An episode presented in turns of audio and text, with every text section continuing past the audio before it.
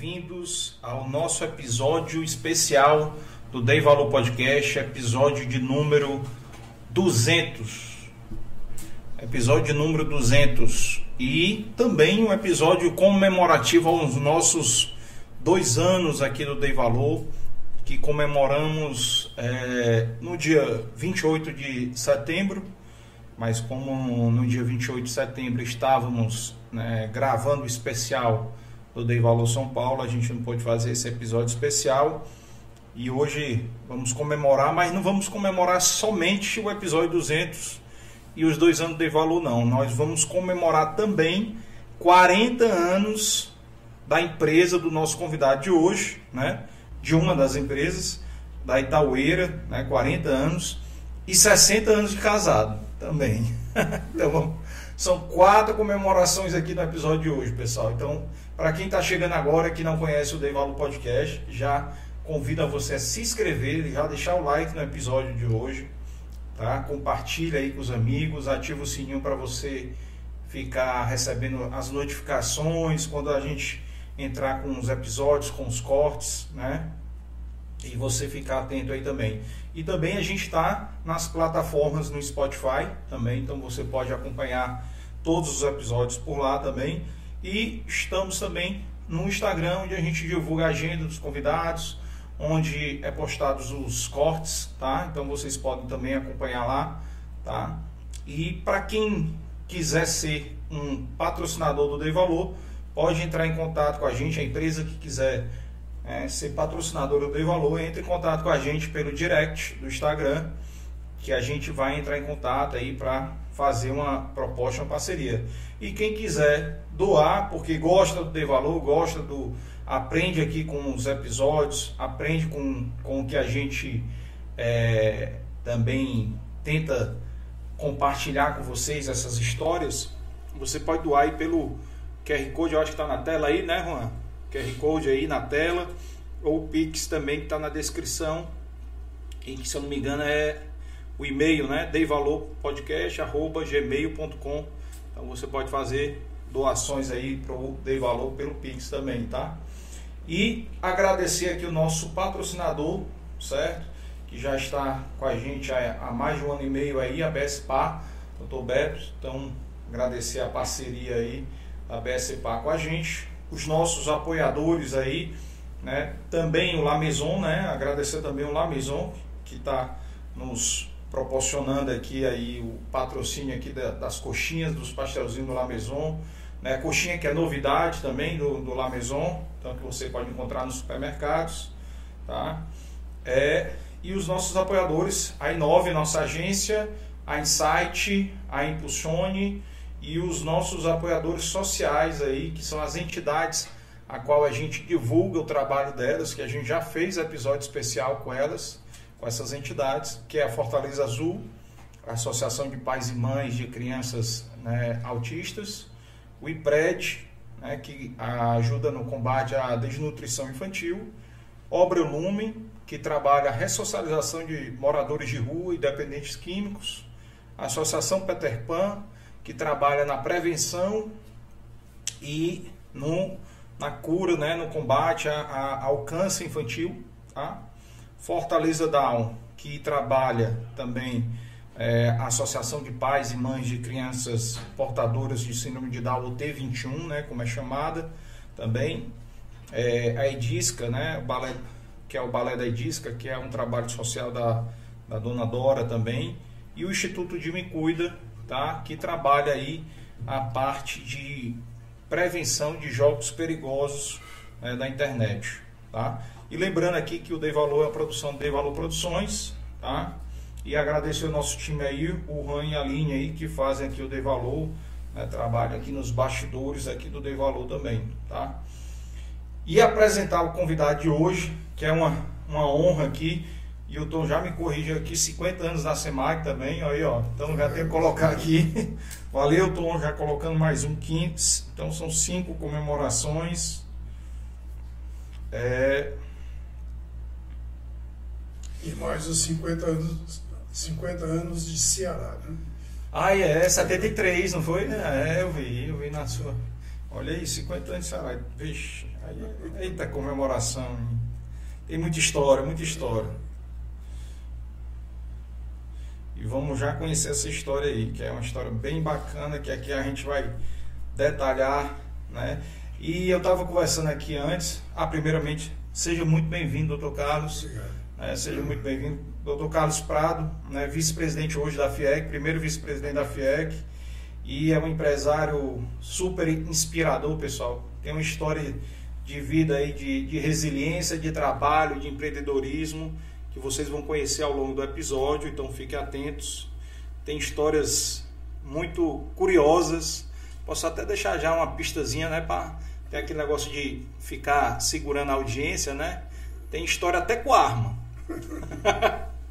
Tem história até com arma. Depois o pessoal vai saber. Quem ficar aí vai saber a história. E é, é uma honra para mim. Doutor Carlos fez parte do projeto inicial que hoje se transformou no, no Dei Valor Podcast, que era o livro, né? Então ele fez parte desse projeto lá em 2015, quando eu tive a, a ideia, na verdade tirei do papel a ideia, né? A ideia foi em 2012. Mas que vocês, quem quiser conhecer mais a, a história, quem está chegando agora, quiser conhecer mais, vai assistir o episódio 00, que é o que eu fiz um episódio só explicando como começou, qual é a ideia do Dei Valor Podcast, né? Qual o objetivo. Então vocês podem assistir lá e conhecer um pouquinho dessa história, o porquê do Dei Valor, tá? E é, já começando aqui a história do e, e, ele é o nosso quinto, né? Que a gente vai dar conta. É o quinto que veio, já veio o Dr. Fernando Serino, é, Luiz Girão, Dr. Honório Pinheiro, e Dr. Freitas Cordeiro. Então, todos esses participaram lá do projeto do livro e já vieram ao Dei Valor. Tem mais aí um meia dúzia aí para vir ainda também que participaram do projeto e que espero poder trazê-los aqui também no Dei Valor, se quiserem vir, obviamente, também. Né? E começando aí, doutor Carlos, conhecer um pouquinho mais dessa história, que o senhor acabou de lembrar, 50 anos do Ceará. É. Mas conhecer um pouquinho mais dessa sua história, que tem uma história tudo a ver com São Paulo, Minas Gerais, né? Ali. Então, se o senhor puder, a gente gosta sempre, o convidado, começar a explicar onde nasceu, como é que foi a infância, até os dias de hoje. Perfeito. Bom, Carlos Ernesto, é um prazer muito grande estar aqui participando, né? E acho o seu trabalho formidável, porque são completando já dois anos, né? E é, você dizia aí, tem envolvido mais ou menos 280 pessoas já né, nesse é. projeto, e que acaba gerando uma, uma fonte de inspiração né, para muita gente, porque você traz histórias de pessoas que tiveram uma vida né, e uma contribuição a dar. Né? Uhum. Então está de parabéns. Obrigado, obrigado. Mas sobre a, a história, né? A história de vida, a minha, ela começa com uma, como filho de uma família na época muito pobre, né? vivendo com muita dificuldade.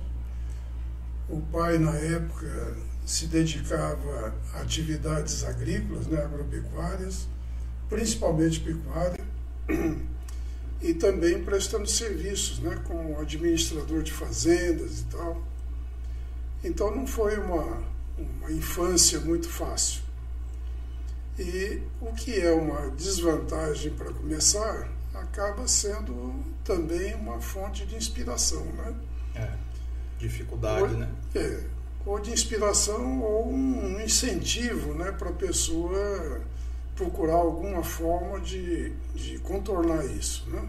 Uhum. Então, com isso, eu comecei a vida. Aos sete anos eu já estava trabalhando. Né? Uhum. Aos sete anos de idade.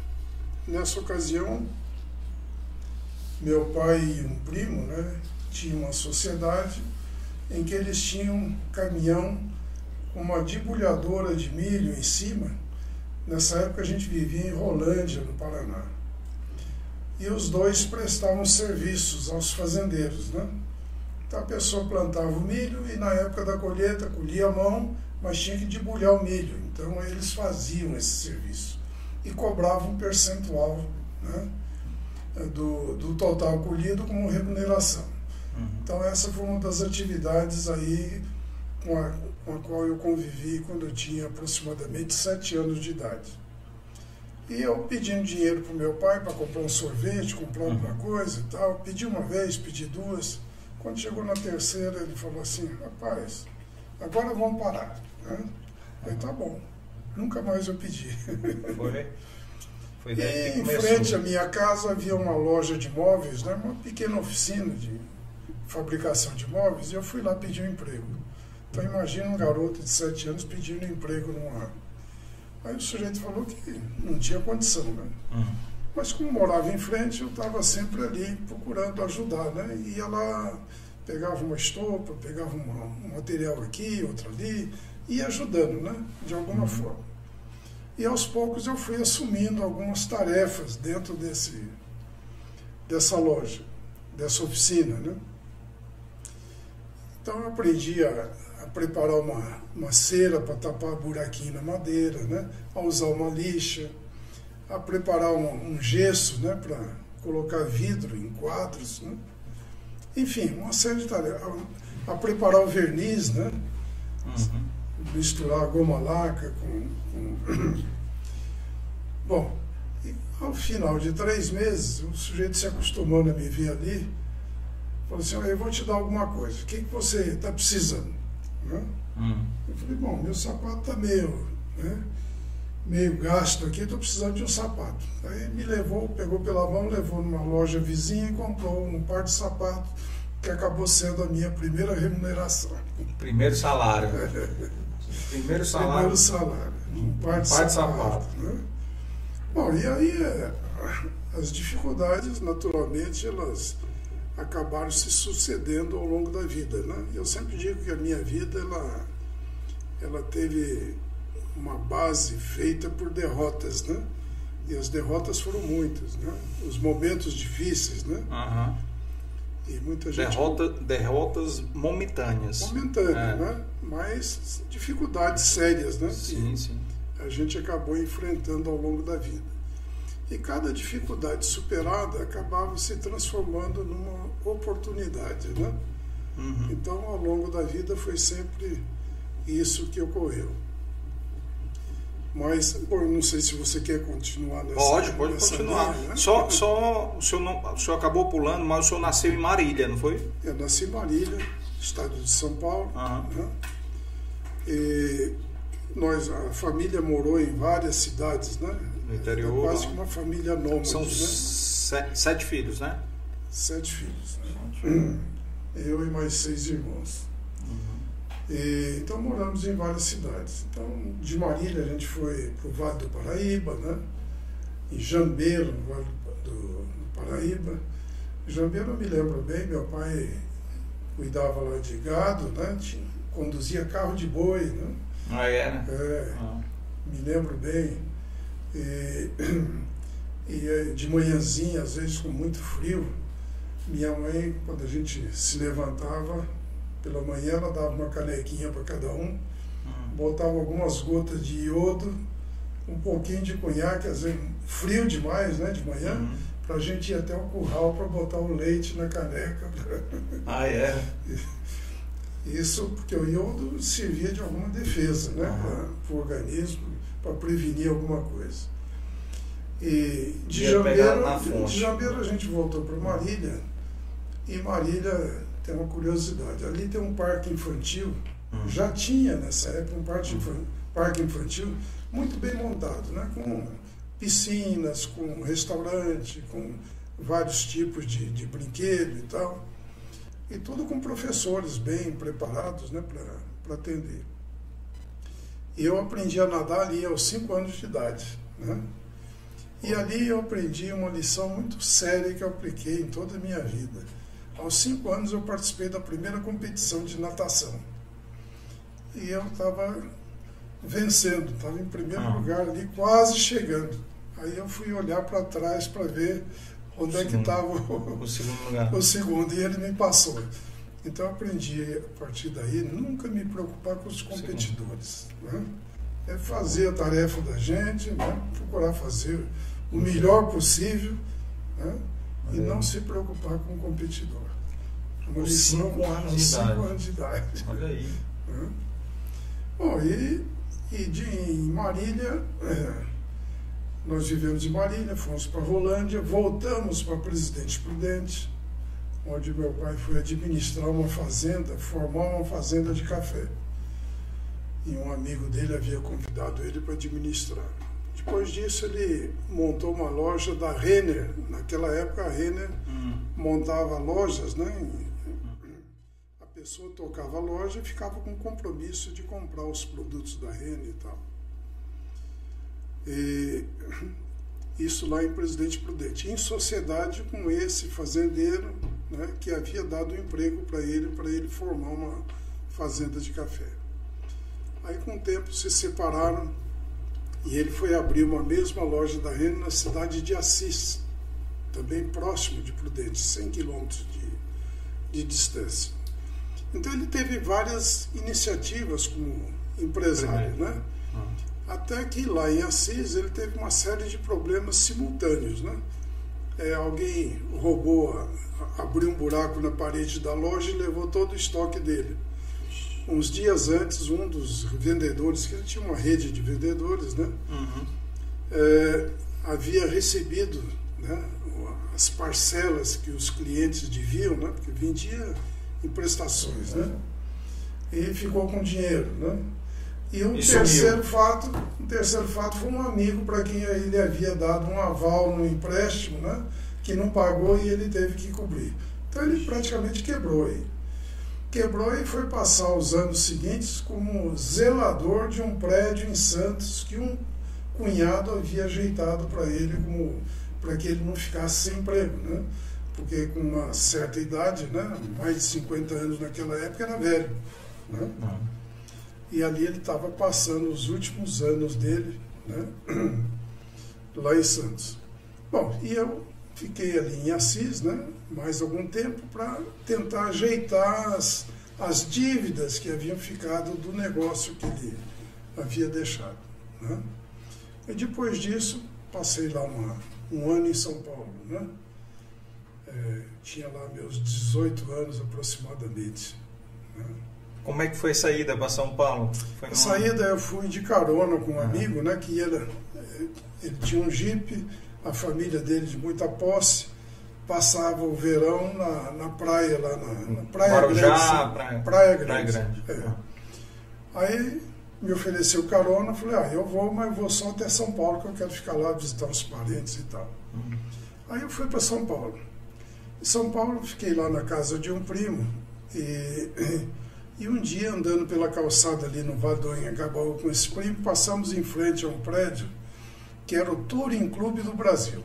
E na janela daquele, daquele prédio, né, a loja ficava num terraço, num térreo, e lá tinha um anúncio de emprego para jovem. Né? Precisamos de um jovem com conhecimento de inglês. Uhum. E eu tinha algum conhecimento do inglês de colégio. Né? Achei interessante, interessante o salário, né? Aí falei pro meu primo, eu vou fazer o teste aí, ó. Hum. Aí entrei, fiz o teste e fui aprovado. E o trabalho era interessante, porque era só atender o pessoal de, principalmente estrangeiros, que iam ali para renovar uma carteira, ou renovar o documento de um veículo, pagar o imposto. E eu fiquei ali alguns uns dois ou três meses, até que surgiu um caso meio complicado Aí o pessoal percebeu que o meu inglês era muito pobre. e aí eu perdi o emprego. Em seguida, lá em São Paulo havia uma dificuldade muito grande quando você mudava de bairro. Né? Você estava na Moca, por exemplo, mudava lá para Santana, hum. você não conseguia levar o seu telefone para lá. Né? Ah, naquela época não Naquela época né? demorava anos, às vezes, para conseguir mudar uma linha. Mas eu descobri que se eu encontrasse duas pessoas, né? Uma que fosse morar lá em Santana e uma de Santana que fosse morar lá no, nesse outro bairro que eu falei, né? É, aí daria para fazer uma troca, um encontro, né? Aí achei que daria certo, botei um anúncio no jornal Estado de São Paulo que tinha um classificado que era, são, eram várias páginas, né? De, e dizendo que eu conseguia mudar o telefone né, em uma semana. Né? Hum.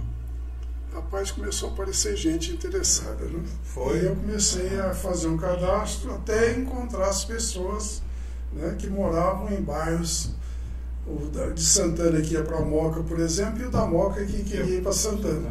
Aí fazia a troca dos telefones deles, né? Então o telefone continuava no mesmo bairro, né?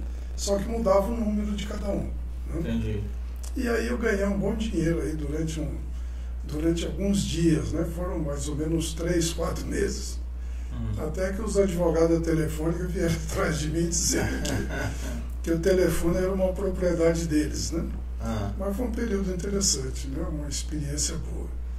Mas essa ida para São Paulo, o senhor já tinha quantos anos? É 18 anos, né? de 17 para 18 anos. Isso foi só férias, passar férias? Não, ou... não, minha família tinha acabado de se mudar para Santos e eu tinha ficado em Assis, né? ajeitando hum. alguns negócios. Foi a época que ele estava, o seu pai estava trabalhando é, como zelador lá. Foi, foi trabalhar como zeladores. Certo. Mas é isso daí. É e, e, e, agora eu sei que o senhor teve vários empregos como quando jovem, né? É. Conte, conte aí como é que foi esses empregos jovens. Falou já do primeiro salário aí, foi o, o pai de sapato. É, eu comecei depois, né? acho que eu tinha uns 12 anos mais ou menos, em Assis, hum. é, trabalhando no escritório de contabilidade, que prestava serviço para a empresa do meu pai e ele conseguiu lá para que me desse um emprego. Comecei varrendo o escritório, né? Então, todo dia de manhã eu tinha que pegar a vassoura. Com 12 anos, né? É, 12, 13 anos por aí. Hoje em dia. E aí, era um escritório de contabilidade, né? E, bom, e aí aos poucos eu fui fazendo um serviço, outro, né? Eu escrevia com uma letra até razoável, então me passaram para. Naquela época, os livros de contabilidade eram todos manuscritos, né? Então me botaram para copiar uma série de coisas e tal. Aí aprendi também a datilografia, né? fiz um curso. E datilografia naquela época era chave né? para um trabalho de escritório de contabilidade. E aí esse escritório comprou uma máquina de contabilidade que permitia inserir uma ficha né? na máquina e, e no, enquanto isso, no fundo, no rolo da máquina tinha um livro com com carbono copiativo, né? para você fazer o, a contabilidade, registrar os dados nas fichas e passar ao mesmo tempo para o papel que estava embaixo, que seria o diário. Então isso era uma evolução na época. Mas eu comecei a, a trabalhar nisso, me dei bem, né? fiquei muito ágil, né? até uhum. hoje ainda escrevo bem com os 10 dedos na máquina. Uhum. E, e com isso eu acabei aprendendo alguma coisa de contabilidade. Aí passei um ano lá em São Paulo. Quando eu voltei, eu estava sem emprego lá em Assis, né?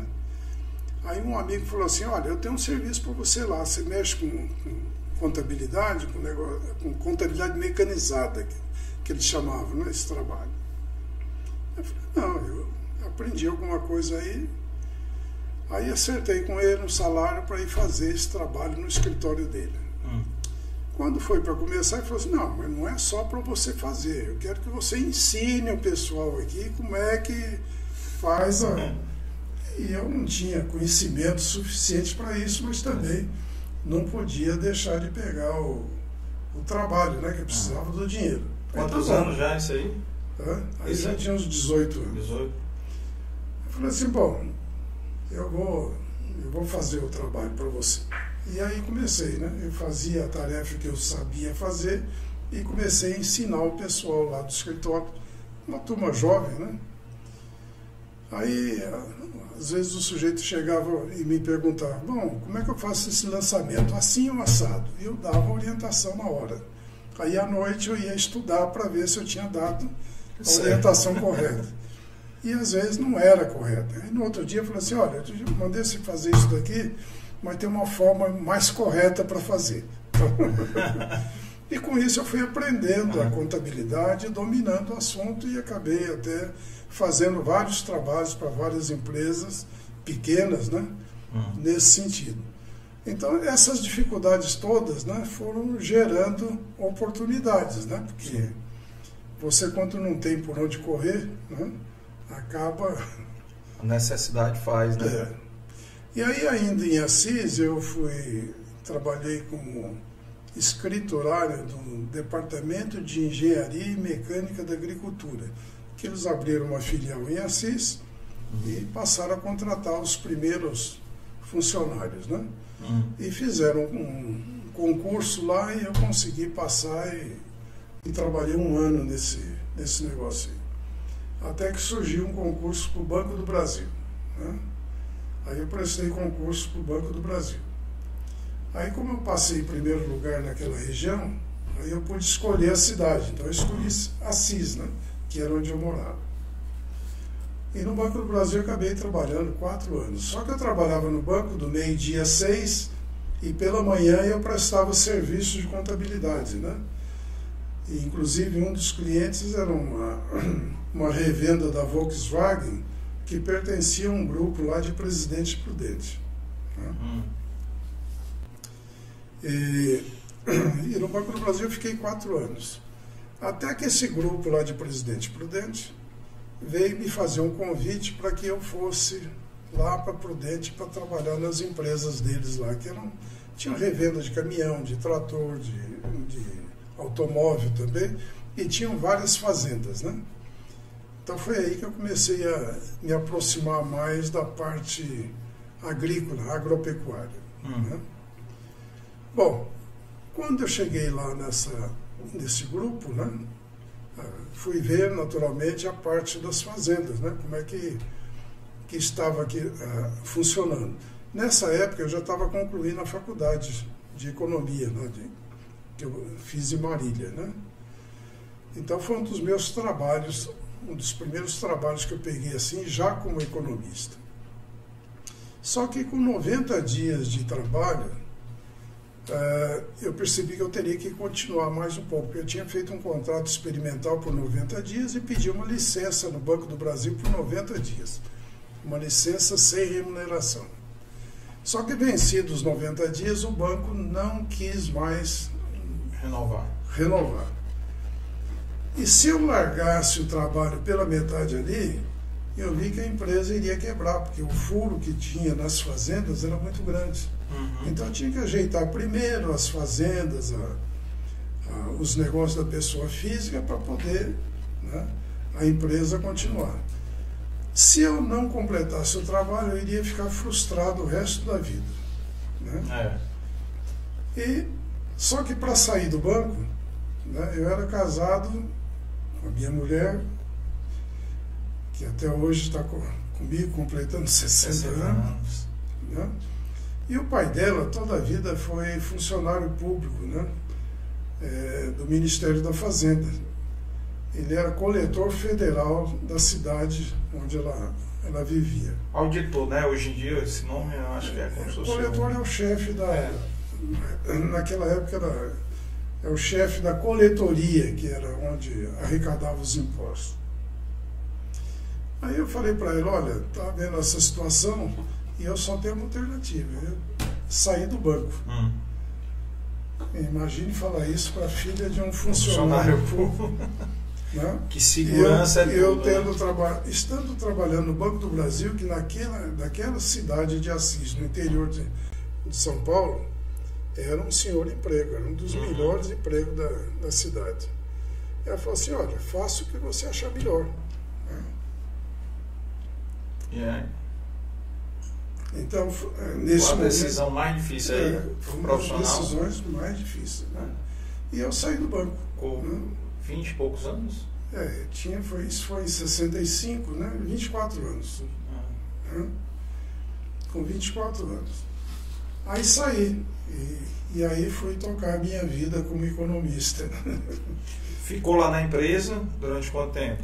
Aí eu fiquei até, acho que uns quatro anos aproximadamente, 65, três anos. E aí depois eu já saí para montar uma, uma pequena indústria, né? Uhum. Uma fábrica de estopas, estopa de limpeza. Né? Sim. Aí nessa fábrica de estopa apareceu depois um outro negócio que o, o gerente de um banco onde eu tinha conta é, recebeu uma oferta de, de para ele comprar uma, uma, empresa de comércio de parafusos. Era, o nome era Presidente Parafuso.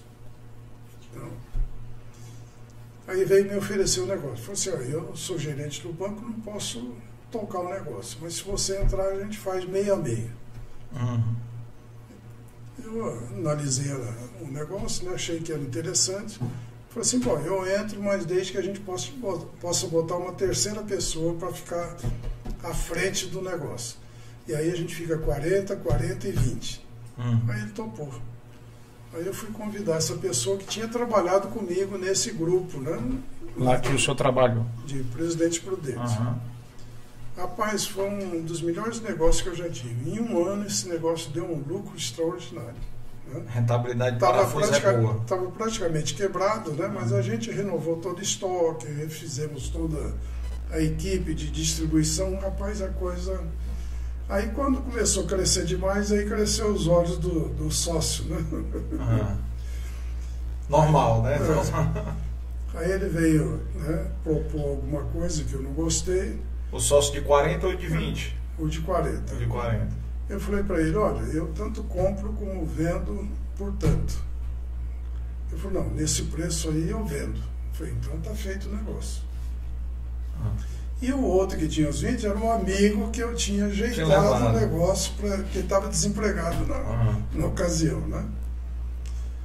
E, bom, aí quando foi uns 3, 4 dias depois, vem esse que tinha os 20%, para me dizer que, professor, e tal, como você disse que tanto comprava quanto vendia, o Geraldo né, falou que ele compra. Né? Eu falei, mas como, rapaz? Como, nega? Como é que vai fazer um negócio desse né, se a gente já tem um negócio acertado, né? Eu já comprei a parte dele e tal. Eu falei assim, olha, você diga ao Geraldo que eu vou mostrar para ele que o negócio um contrato verbal também tem valor. Hum. Né? E aí nós vamos brigar um pouco a respeito disso. E aí começou aquela confusão e tal, e aí vieram os amigos intervir e tal. Aí chegou num ponto das discussões que eu falei assim, olha, vamos fazer o seguinte, eu dobro o valor e tanto compro como vendo. Falou para ele. É. Aí ele falou assim, não, eu compro. Então tá bom. Então questão de uma semana, um negócio que valia 100, por exemplo, passou a valer 200. 200. Só que eu recebi o.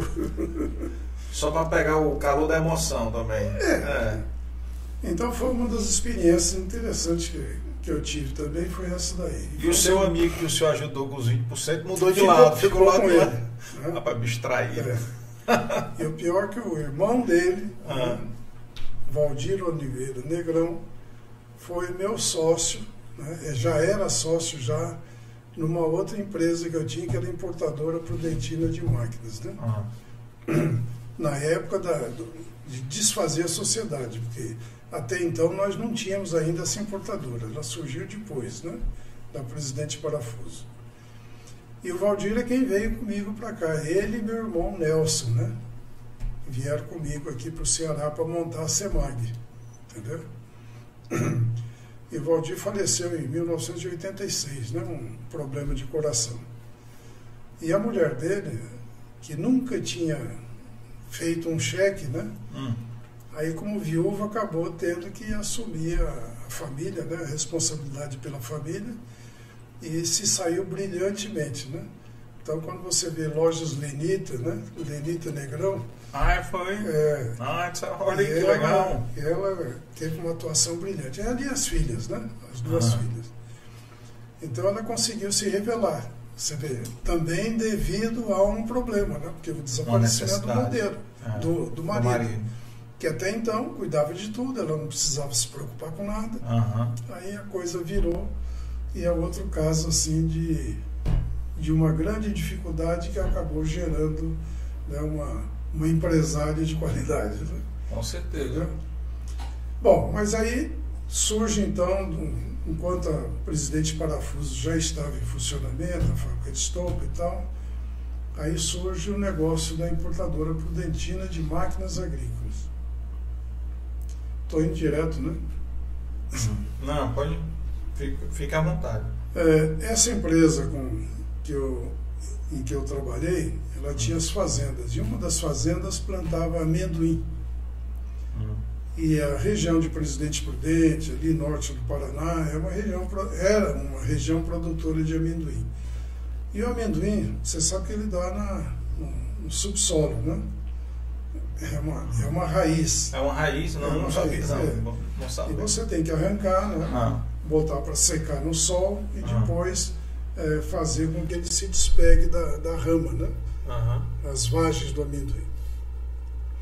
E a mão de obra ali era muito pesada, né? porque você já tinha que arrancar a mão, o amendoim, né? arrancar do solo a mão, deixar para secar e uns dias depois voltar e ficar batendo aquilo ali num, num balaio né? de, feito de bambu Uhum. até despegar as vagens da, da rama. Então era muita mão de obra, problema sério. E o dono da empresa, que era semi-analfabeto, mas muito inteligente, né? Hum. José de Souza Reis. Hum. Ele descobriu através de um amigo que trabalhava na, na Sambra, Sociedade Algodoeira do Nordeste Brasileiro, que tinha filiais no Brasil todo. Esse amigo sugeriu a ele que fosse a Argentina, que lá tinha máquinas para né, para mecanizar essa operação. Aí ele foi e acabou trazendo máquina de lá da Argentina para a fazenda dele, para fazer o trabalho. Hum. Aí a máquina era grande demais e tal, e o fabricante lá acabou fazendo uma máquina menor. Como ele era do comércio também, ao invés de trazer só uma máquina para a fazenda dele, ele já trouxe uma meia dúzia. Né? Uhum. E essas máquinas não funcionaram bem. Aí as novas máquinas vieram, já melhorou um pouco, mas mesmo assim ele não conseguiu vender as máquinas depois de que decidiu parar com a, com a cultura. Então ele estava lá com esse estoque de máquinas quando eu saí da empresa. Né? Aí os fabricantes argentinos, que eram de Córdoba, né, da região de Córdoba, na Argentina, Uhum. eh, foram até a fábrica de estopa, né, me encontrar lá para conversar a respeito e perguntar se eu não, né, não queria pegar esse negócio e tal, que eles achavam que tinha muito futuro. Eu falei assim, bom, eu não posso pegar, porque tá, o negócio é do Souza Reis, né? Como é que eu vou fazer um negócio com vocês se vocês tinham um compromisso com ele? Aí fomos lá conversar com o Souza Reis, né? para ver o que, que ele achava do negócio. Ele falou, "Ah, não tem problema não. Se você vender essas máquinas que eu tenho aqui, Hum. pode ficar com o negócio. E aí nós começamos o trabalho, né? O trabalho para tentar vender as máquinas. Os argentinos ficaram de, de mandar os técnicos, né? Para que a gente começasse o trabalho de demonstrações do campo. E aí tem um, um episódio interessante, um episódio espírita, né? Hum. que nós na época não havia não havia celular, né? Era o telefone fixo. Você tinha que Uhum. pedir a ligação. E uma Sim. ligação internacional não era assim um negócio tão fácil, né? Mas combinamos a vinda dos técnicos e eu esperando os técnicos. Né? Espera um dia, dois, três, a colheita se aproximando, aquela ansiedade. E, e os técnicos não chegavam. E, aí uma vizinha nossa conhecia um espírita que tinha uma pequena fábrica de móveis na cidade de Martinópolis, que é bem próximo ao Presidente Prudente. Eu falei assim, ah, tem um amigo aí que talvez possa ajudar. Aí nós fomos lá nesse espírita, né? Aí chegamos lá, ele atendeu a gente num birô como esse aí, bem no meio da, da fábrica, né? Aí expliquei o problema para ele, falou, não, não se preocupe não, já estão a caminho. E esse negócio vai dar certo. E curioso, eu estou lhe vendo lá na minha terra. Muita terra e muita máquina. É, Ele era nordestino. nordestino. Agora, como é que pode um episódio desse, né? Eu estou falando de 1969. 69. 54 anos atrás. Né? Bom, e de fato eles vieram. E aí começam os testes né, com, a, com a máquina. E, e a máquina, para fazer o trabalho de colheita do amendoim, o amendoim tem que estar seco. Então a gente saía de Presidente Prudente para fazer demonstração a mais ou menos 100 quilômetros de, de Presidente Prudente, na margem do Rio Paraná, onde havia uma família japonesa que tinha áreas grandes e planas.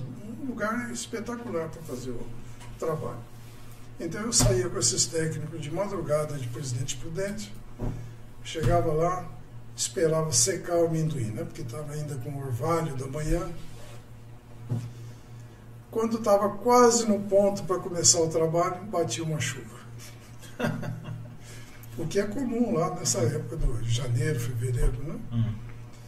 Bom, aí não tinha jeito, tinha que ir embora, não adiantava ficar ali esperando. Aí voltava para o Prudente. Isso durou vários dias assim, né? E a gente sem conseguir fazer. Quando dava para melhorar um pouquinho o tempo, dava um problema na máquina e a máquina não. Até que no fim a gente conseguiu acertar a máquina e fazer ela funcionar durante alguns dias. Né? Mesmo assim, os japoneses têm uma cultura interessante, porque o mais velho deles é que é o, o chefe da, da família. Né? Então, esse, o, o pai desses plantadores, desses agricultores, ele ficava numa casinha de pau a pique, né? uma casinha de, de barro, sentado num banquinho ali na porta. Mas enquanto ele não fizesse né, o sinal de assentimento com a cabeça, eles não fechavam o negócio. E ele ficava ali e nada desse homem. Balançar a cabeça, é. né? Mas até que apareceu uma pessoa, um agricultor do norte lá do estado de São Paulo, e que ouviu falar da que lá via a máquina funcionando. Hum. Aí quando ele viu, falou, não, eu quero uma máquina dessa. Hum. E comprou a primeira máquina. Hum. E nós levamos para Pitangueiras, né, perto de Bebedouro, ao norte do, do, estado de São Paulo. Rapaz, foi um sucesso a máquina. E aí eu comecei a vender as.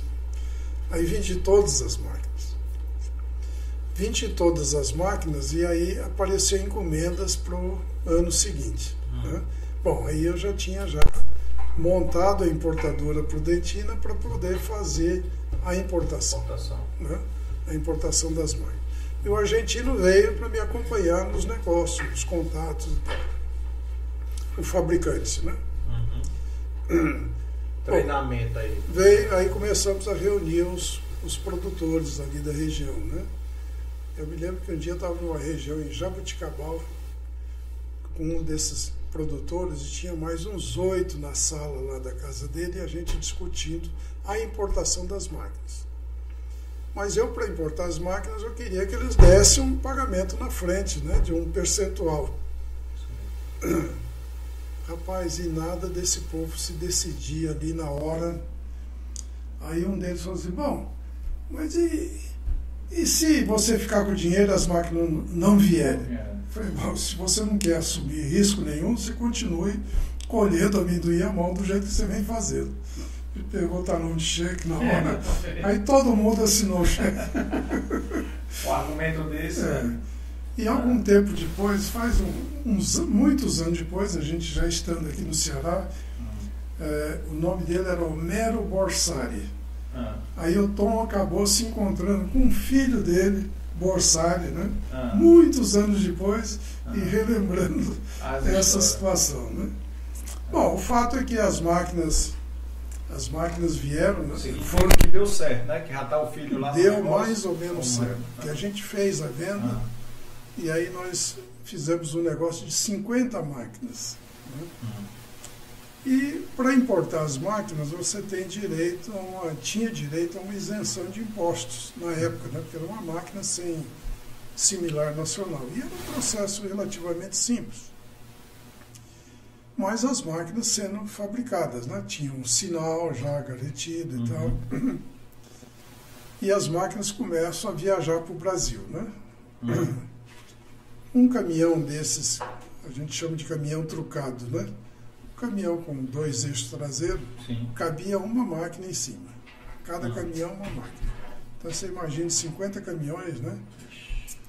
Vindo e eles entrar, entrariam por Uruguaiana, lá na, uh, no Rio Grande do Sul, para poder vir até Presidente Prudente. Bom, faltava a autorização do Ministério da Fazenda. Né? E essa autorização não saía e os caminhões chegando. E o sogro? E o sogro agora? Aí já, o sogro já não. Bom, aí o meu despachante era lá de Santos. Né? Ah. E ele vai comigo, foi comigo até o Ministério da Fazenda, que era no Rio de Janeiro. Ah. Aí o acerto que nós fizemos lá para conseguir o documento envolvia algum dinheiro para um determinado funcionário, um dos jovens do Delfim. Né? Eu já posso falar isso porque prescreveu, me prescreveu né? Ah. Eu tive que dar um, um determinado volume de dinheiro né, à noite no apartamento desse rapaz, ir para o hotel e ficar esperando que no outro dia o documento saísse. Imaginando o que, que aconteceria se conseguisse o documento em tempo. Isso não existe mais hoje. Então você imagine o meu desespero no hotel, né? Uhum. nessa tensão e sem saber o que fazer, não sei esperar o dia seguinte, né? Ansiedade a flor Ansiedade, chorando, né? De desespero ali e tal, esperando que no fim desse tudo certo. Rapaz, graças a Deus, no dia seguinte saiu, tomei um avião para Porto Alegre, de lá para Uruguaiana. para chegar lá com documento para liberar. Bom, quando eu estou lá para liberar os caminhões, né? Era a época da Revolução, né? Ainda. Não, 60, eu tô falando, isso aí foi em 1970 e 70, 71. Né? 71. É, aí a polícia me para, me leva para uma sala, né? O exército, né? Policial Sim. do exército. Me leva para uma sala ali na cabeceira da ponte, né? Que vai de Uruguaiana para Libres. E começa a me fazer perguntas, né? Sobre o nome, quando nasceu, o que, que é isso, o que, que é aquilo perguntas de todo tipo. E repetindo as mesmas perguntas. Ia falando, mas o que está acontecendo, rapaz? Me diga aí. E nada, né? Ah. Até que depois de muito tempo, depois de muita pergunta e resposta, um deles falou, não, é que nós temos um problema aqui de homônimo. Aí tinha um estudante com o mesmo nome meu envolvido lá com. Né? Com o pessoal comunista. É. E aí eu, até que provasse que formiga não é, é. elefante, né? É. Aí eu consegui liberar as máquinas. Mas você vê que até o fim. Caraca, muito desafio. Bom, mas o fato é que deu certo, né? Aí quando houve uma segunda importação de máquinas, né? As máquinas chegaram atrasadas, né? Já no ano seguinte. Uhum. E quando elas chegaram, cerca de 30 máquinas, aí havia chovido muito. Né? e não houve colheita, então eu não pude vender as máquinas. Quando foi na. Aliás, desculpe, houve uma falha aí. Quando essas máquinas chegaram, chegaram com atraso. Então já não deu mais para alcançar a colheita. Uhum. Na colheita seguinte, choveu demais. E, e aí não teve colheita. Então, de repente, eu estava com estoque de máquinas, sem dinheiro, né, sem ter a quem recorrer sem ter onde colocar essas máquinas, num desespero danado, praticamente quebrado. Né? Aí eu vi a notícia de que no Ceará tinham plantado 6 mil hectares de amendoim no meio dos cajueiros, que era um projeto do César Caos. Né? Rapaz, a hora que eu vi essa notícia, né, para me certificar, liguei para cá para a Secretaria da Agricultura.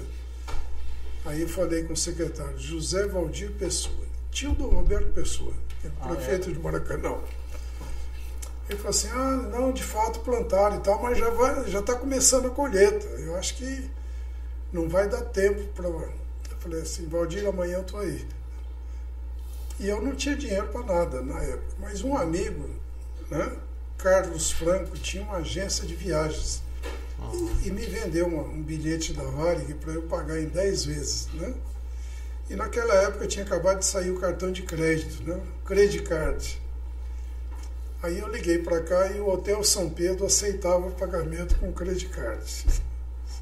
Da hospedagem. Então eu já tinha ah. garantido a hospedagem e a passagem, né? Aí, mais os trocados, no outro dia eu estava aqui. E aí, no, no outro dia era um sábado. E eu já tinha feito contatos por telefone e tinha conversado com um agrônomo da Catu do Brasil, que era o Pedro Borges, é um agrônomo baixinho e tal, mas.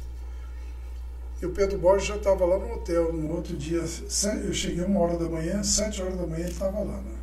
no hotel, já para me apanhar para levar para a fazenda, para eu ver o campo e ver o trabalho lá de colheita. Aí eu fui com ele, onde cheguei lá e vi que o, né, havia condições das máquinas fazerem o trabalho. Só que eles já tinham comprado as máquinas, máquinas para colher, que era uma trilhadeira Maringá.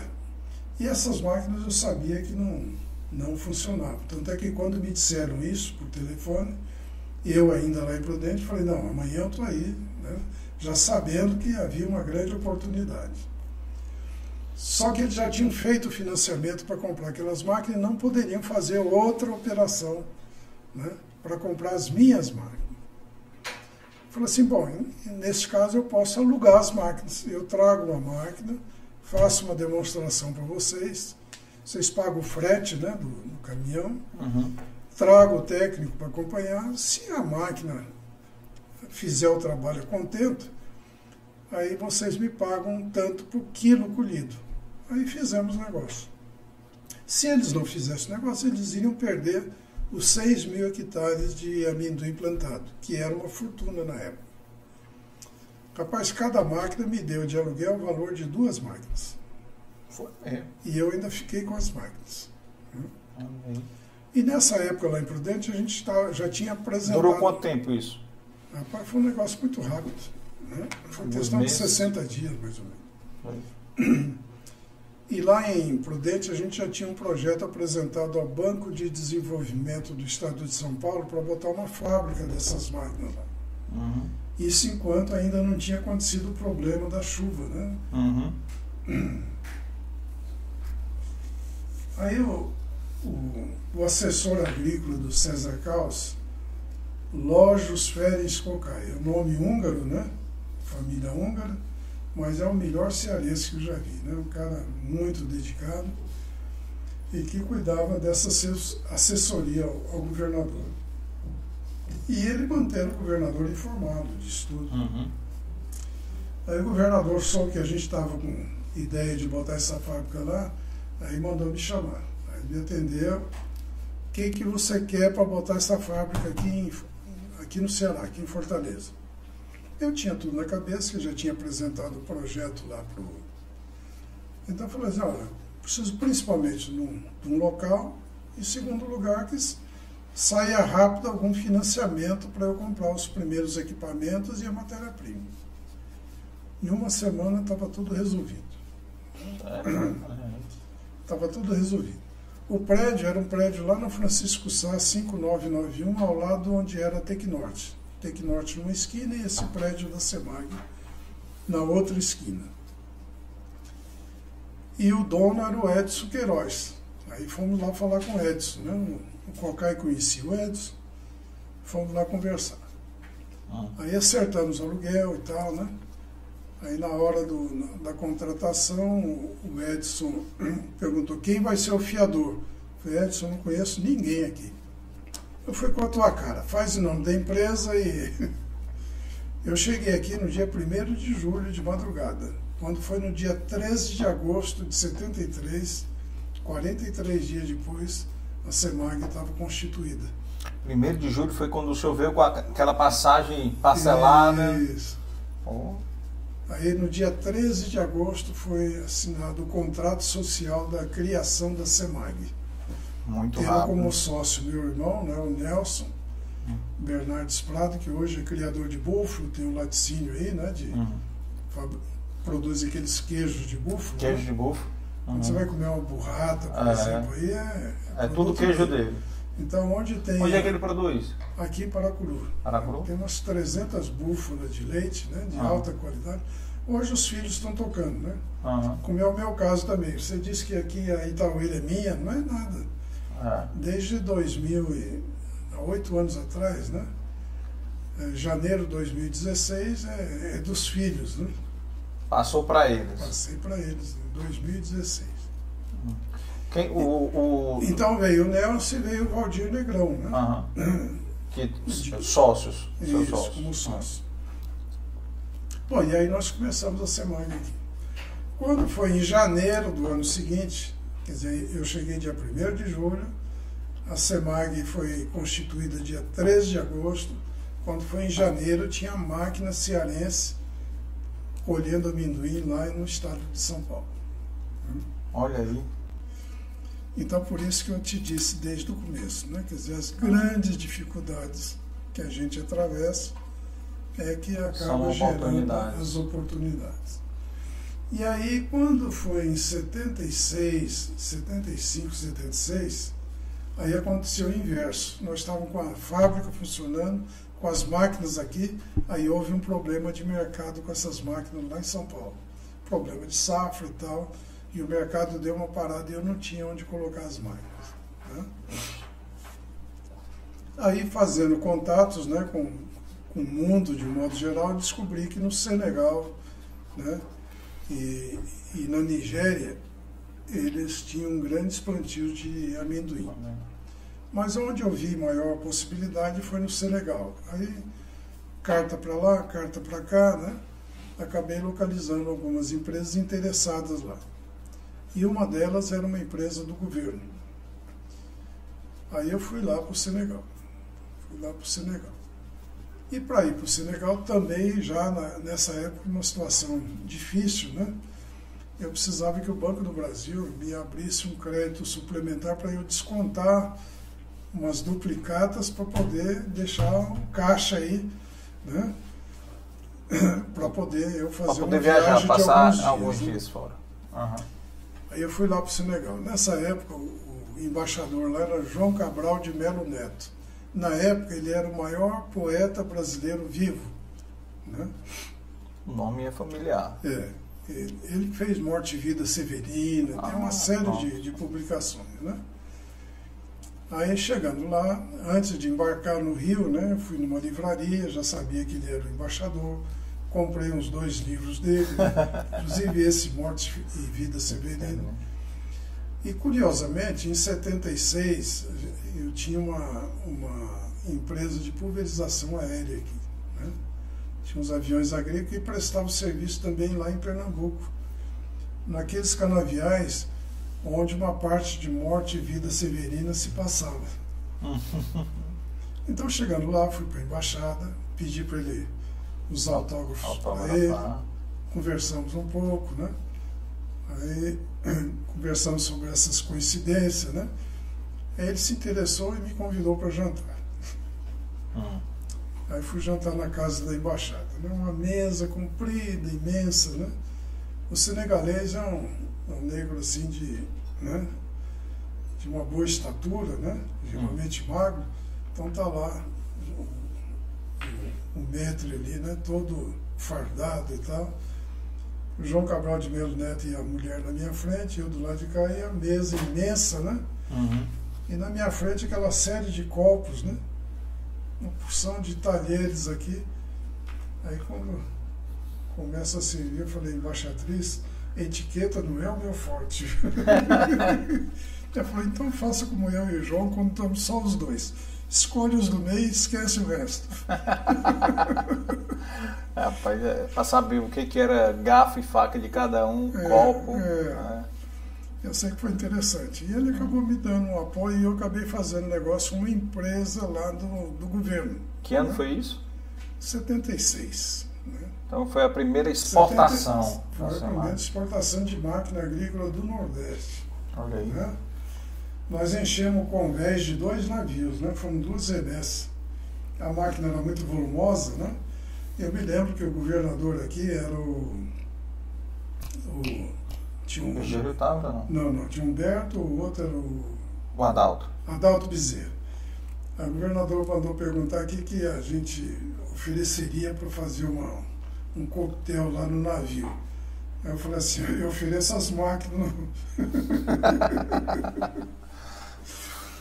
E recentemente, né, é, o presidente do, do, do Bandes na época era o Padua Ramos, né?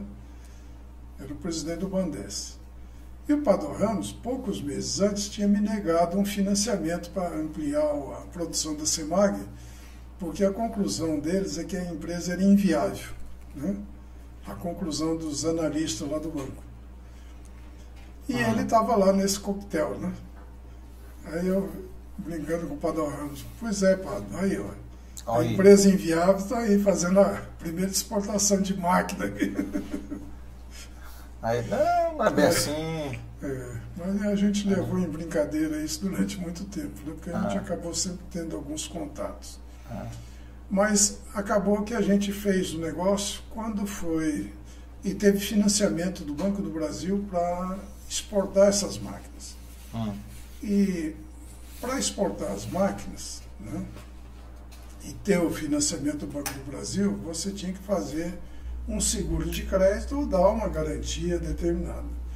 Eu acabei pagando né, uma, uma taxa para o banco pra, pelo seguro de crédito. Né? E quando fizemos a exportação, no primeiro ano, eles não conseguiram usar as máquinas, porque para rebocar as máquinas tinha que ter um trator e eles não tinham conseguido ainda completar a importação dos tratores da França, né? porque ah. a França é o colonizador lá de Senegal. Aí eles começaram a entrar contra nós, né? querendo não pagar a parcela do financiamento ao banco. Aí o banco veio atrás. Falei, bom, está aqui o seguro. E nós não temos culpa nenhuma se eles não. Não conseguiram importar é. lá os tratores. Mas aí, no final, no ano seguinte, conseguiram, a gente mandou o técnico e tal, hum. funcionou, ficou tudo direitinho, né? Hum. Mas foi uma aventura, né? Foi uma aventura e tanto. E um risco, né? Muito. Um risco muito grande, né? É. Desbravando aí um é. novo mercado. É. E chegou a exportar para mais países lá? Não. Depois? Foi só essa só aventura lá? Só nessa aventura aí só para também suprir a, a demanda reprimida daqui, né? E, e, como é que foi depois disso aí, da, da os primeiros anos, mas até 80 e, até 83, né? Porque ah, 83 depois disso daí, a, a Semag teve um período muito bom, né? Aí ela já tinha entrado com outros produtos, com as carretas agrícolas, né? Isso foi até, até 1986, a SEMAG subiu como um foguete. Né? Ah. Em 1986, a SEMAG estava com 600 empregados, faturava 2 milhões de dólares por mês, dólar daquela época, né? Uhum. E tinha várias oficinas que trabalhavam para a SEMAG, né? 1986. Quando foi no final de 86, e a SEMAC foi uma das primeiras empresas a abrir capital né? aqui no Ceará. Né? Uhum. Sociedade Anônima de Capital Aberto.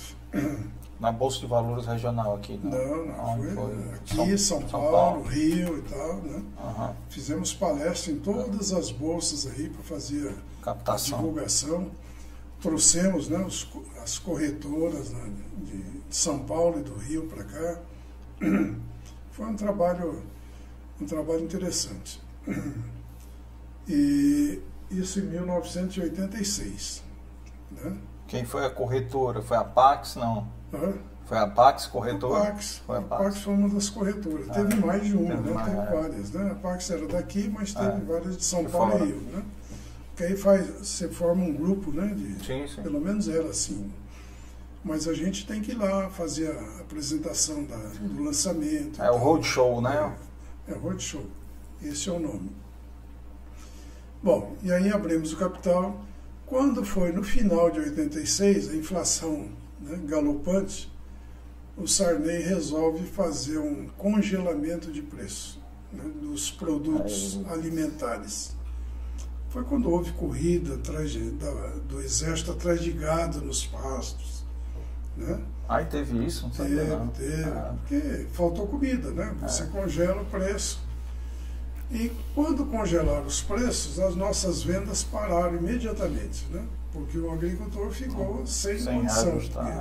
o preço do produto dele não subia, mas a dívida continuou subindo. Uhum. Porque essa não foi, não deixou de ser corrigida. Então, de um dia para outro, a nossa empresa, que era uma empresa que estava muito bem, né, vendendo bem, é, aplicando dinheiro, né, de repente começou a ter que ir apertando o cinto cada vez mais, porque de 2 milhões de dólares o faturamento caiu para 100 mil dólares por mês. Né? E a gente foi cada vez se apertando mais, se apertando mais, até entrar em concordata em 1989. 1989. E aí nessa época foi interessante, né? Porque quando a gente entrou em concordata, nós tínhamos várias máquinas no pátio, né? Pagas pelo cliente, e às vezes faltando uma roda, faltando uma peça aqui, outra ali, e a gente não podendo, não podendo entregar. Mas os clientes foram formidáveis, né? Porque aos poucos foram adiantando algum dinheirinho para a gente ir completando, entregando a linha de carretas, por exemplo, né? o cliente pedia as carretas e adiantava o dinheiro da matéria-prima para a gente poder completar. Né? Foi um negócio. Clientes parceiros né? aí, né? Foi, foi emocionante, né? Essa... E aí a gente ficou só em banho-maria com a empresa, porque não tinha condição de tocar para frente. Uhum. E os financiamentos, né? Eles continuaram sendo corrigidos, então eles dispararam, né? Quer dizer, uma dívida de 500 mil dólares, por exemplo, acabou virando uma dívida de 10, 20 milhões de dólares, né? Uhum. E que só muito recentemente, com essas renegociações de FINOR e FNE, que se conseguiu regularizar, né? Uhum. Mas antes era impossível, impagável, de tamanho era o volume, né? E isso mostra como o governo pode ser mau, né? Porque um presidente como esse, ele faz, toma uma atitude como essa, prejudica tanta gente ah. e não acontece nada para ele. Né? Nada. Nada para ele. Pelo contrário, é eleito senador, é eleito. É, isso aí, a, havia colônias japonesas aqui no Brasil muito uhum. importantes, né? São Paulo, Paraná, principalmente. Uhum. E o japonês tem uma, uma ética, né? um conceito de ética muito elevado. Então, vários japoneses se suicidaram nessa ocasião por não poder honrar Sui. os seus compromissos. Né? Ah, é. Quer dizer, foi um negócio muito triste. Eu estou falando de 87, né? Uhum. 87. Bom, mas nessa época a Itaueira já existia. Né? Como é que surgiu? A, a Itaueira surgiu de uma oferta que nós recebemos de um escritório de projetos. Hum. Né? É o, dirigido por José Aires de Moura. Né? José Aires de Moura. E ele veio nos trazer uma oferta do, do governo do Piauí. O governo do Piauí oferecia terras na região centro-sul do Piauí, em quantidade, para empresas que tivessem imposto de renda a pagar. Então, a SEMAG estava dando lucro, tinha muito imposto de renda para pagar, eles queriam que uma parte desse imposto fosse utilizado como investimento. Em troca, né? É, o Ministério do Interior, que na época era o Andreasa, né? aceleraria os projetos junto à Sudene e o governo do Piauí venderia as terras a um preço simbólico, desde que a gente se comprometesse a fazer o projeto. Então, o SEMAG, vendo isso, né, a gente sempre ligado a agricultura, a agropecuária de modo geral, nós acabamos nos interessando e indo atrás de fazer o. E aí fizemos um projeto para 10 mil hectares de pecuária, lá em Canto do Buriti, no Piauí. Aí o projeto transitou na Sudene, né, na parte técnica, foi aprovado. Quando chegou na semana da aprovação pelo Conselho, que naquela época o conselho era formado pelos governadores e tal, né, da região, e eles iam às reuniões, inclusive. Mas aí, antes da reunião de aprovação final do nosso projeto de 10 mil hectares de pecuária, hum. a Sudene mudou as regras do jogo. Botou hum. um limite que projeto pecuário só poderia ter mil hectares. Aí inviabilizou o projeto. Hum. E nessa época eu já tinha contratado, foi 1983? É, é por aí. Quando, quando o Edson Queiroz morreu, antes dele morrer, ele morreu em 82, né? 82, ah. É, uma, um, um agrônomo italiano que dirigia um projeto da Liquigás, um projeto pecuário lá na Amazônia, que era um projeto chamado Suyamisu. Hum. E era o único projeto da Amazônia que publicava balanços com lucro. Uhum. né? Aí eles se encontravam nas reuniões do gás lá em São Paulo. Né? Uhum. O Bonaspete, encontrava o Edson Queiroz, que tinha umas fazendas e tal. Ele tinha algumas fazendas que ele queria desenvolver. E gostou do Bonaspete e acertou com o Bonaspete para o Bonaspete sair da Liquigás e vir trabalhar com ele. O Bonaspete veio, né, gostou, voltou para lá e já veio com a mulher para ficar. Só que chegou aqui na véspera do acidente. Oh. Aí quando aconteceu o acidente, ele ficou sem Entendi. chão, né? Porque era tudo na palavra, né? Uhum. com o Edson, e ele ficou sem chão, perdeu tudo que tinha, né? Saiu da Liquigás, de uma empresa grande e tal. E, Caraca. e aí um amigo comum, o Renato Massari da Cerama Transportes, né? Sim. Os parentes do Renato, o tio dele lá de São Paulo, que também é do ramo e foi quem ajeitou para o Renato vir da Itália para trabalhar com ele aqui, eh, era amigo do Bonaspete, né, desse irmão do Bonaspete. E o irmão veio procurar o Renato, né, como amigo e tal. Aí o Renato levou ele lá na SEMAG para a gente conversar. Com 15 minutos de conversa, eu fiz negócio com ele para ele administrar lá a Itaueira, que estava começando com esse projeto de pecuária. Que reduziu de 10 mil para mil, né? Mas continuou. Aí, não, aí quando reduziu para mil, nós ficamos sem alternativa. Aí fomos procurar alternativa. E a alternativa que surgiu foi o caju. Aí quando o Bonaspete me trouxe o caju, eu falei, Bonaspete, tudo menos o caju. Ele falou, por quê? Eu falei, bom, quando eu cheguei no Ceará, a gente foi fazer um trabalho lá na Maísa, que também plantava o amendoim. Né? Tinha um projeto já de amendoim no meio dos cajueiros e era uma área muito grande de caju. Quando eu fui visitar a Maísa lá com, com o Geraldo Rola, eu vi aquele caju todo no chão. Né? Né? Aqui se usa um ditado dizendo que fazendo lama, né? Uhum. E eu fiquei impressionado com a perda daquele fruto, né? E acabei acertando com a Maísa um projeto para tentar aproveitar aquele caju. Né? E o aproveitamento qual seria? Seria se- colher o fruto, selecionar, resfriar, embalar e botar no avião todos os dias de madrugada para mandar para São Paulo. Aí eu fiz uma empresa chamada Planagro, Planejamento Agropecuário, e que tinha participando Juarez Braga Soares, que era um professor da UFC, e o Lógios Cocai, que é esse que foi assessor do, do César Caos, né? Uhum. Então nós botamos uma câmara fria no meio dos cajueiros, fazia seleção, só que antes eu acertei com a, com a Maísa, em que eu receberia no primeiro ano um mínimo de rentabilidade garantida para poder fazer essa etapa de, né, praticamente de pesquisa prática. Né? Aí fizemos, desenvolvemos a embalagem, né, era umas caixas grandes de papelão, forrada com placas de isopor, e Uhum. dentro umas caixinhas de, de papelão, né? Com os cajus dentro, né? Preparava isso, selecionava durante o dia, embalava, botava na câmara para esfriar.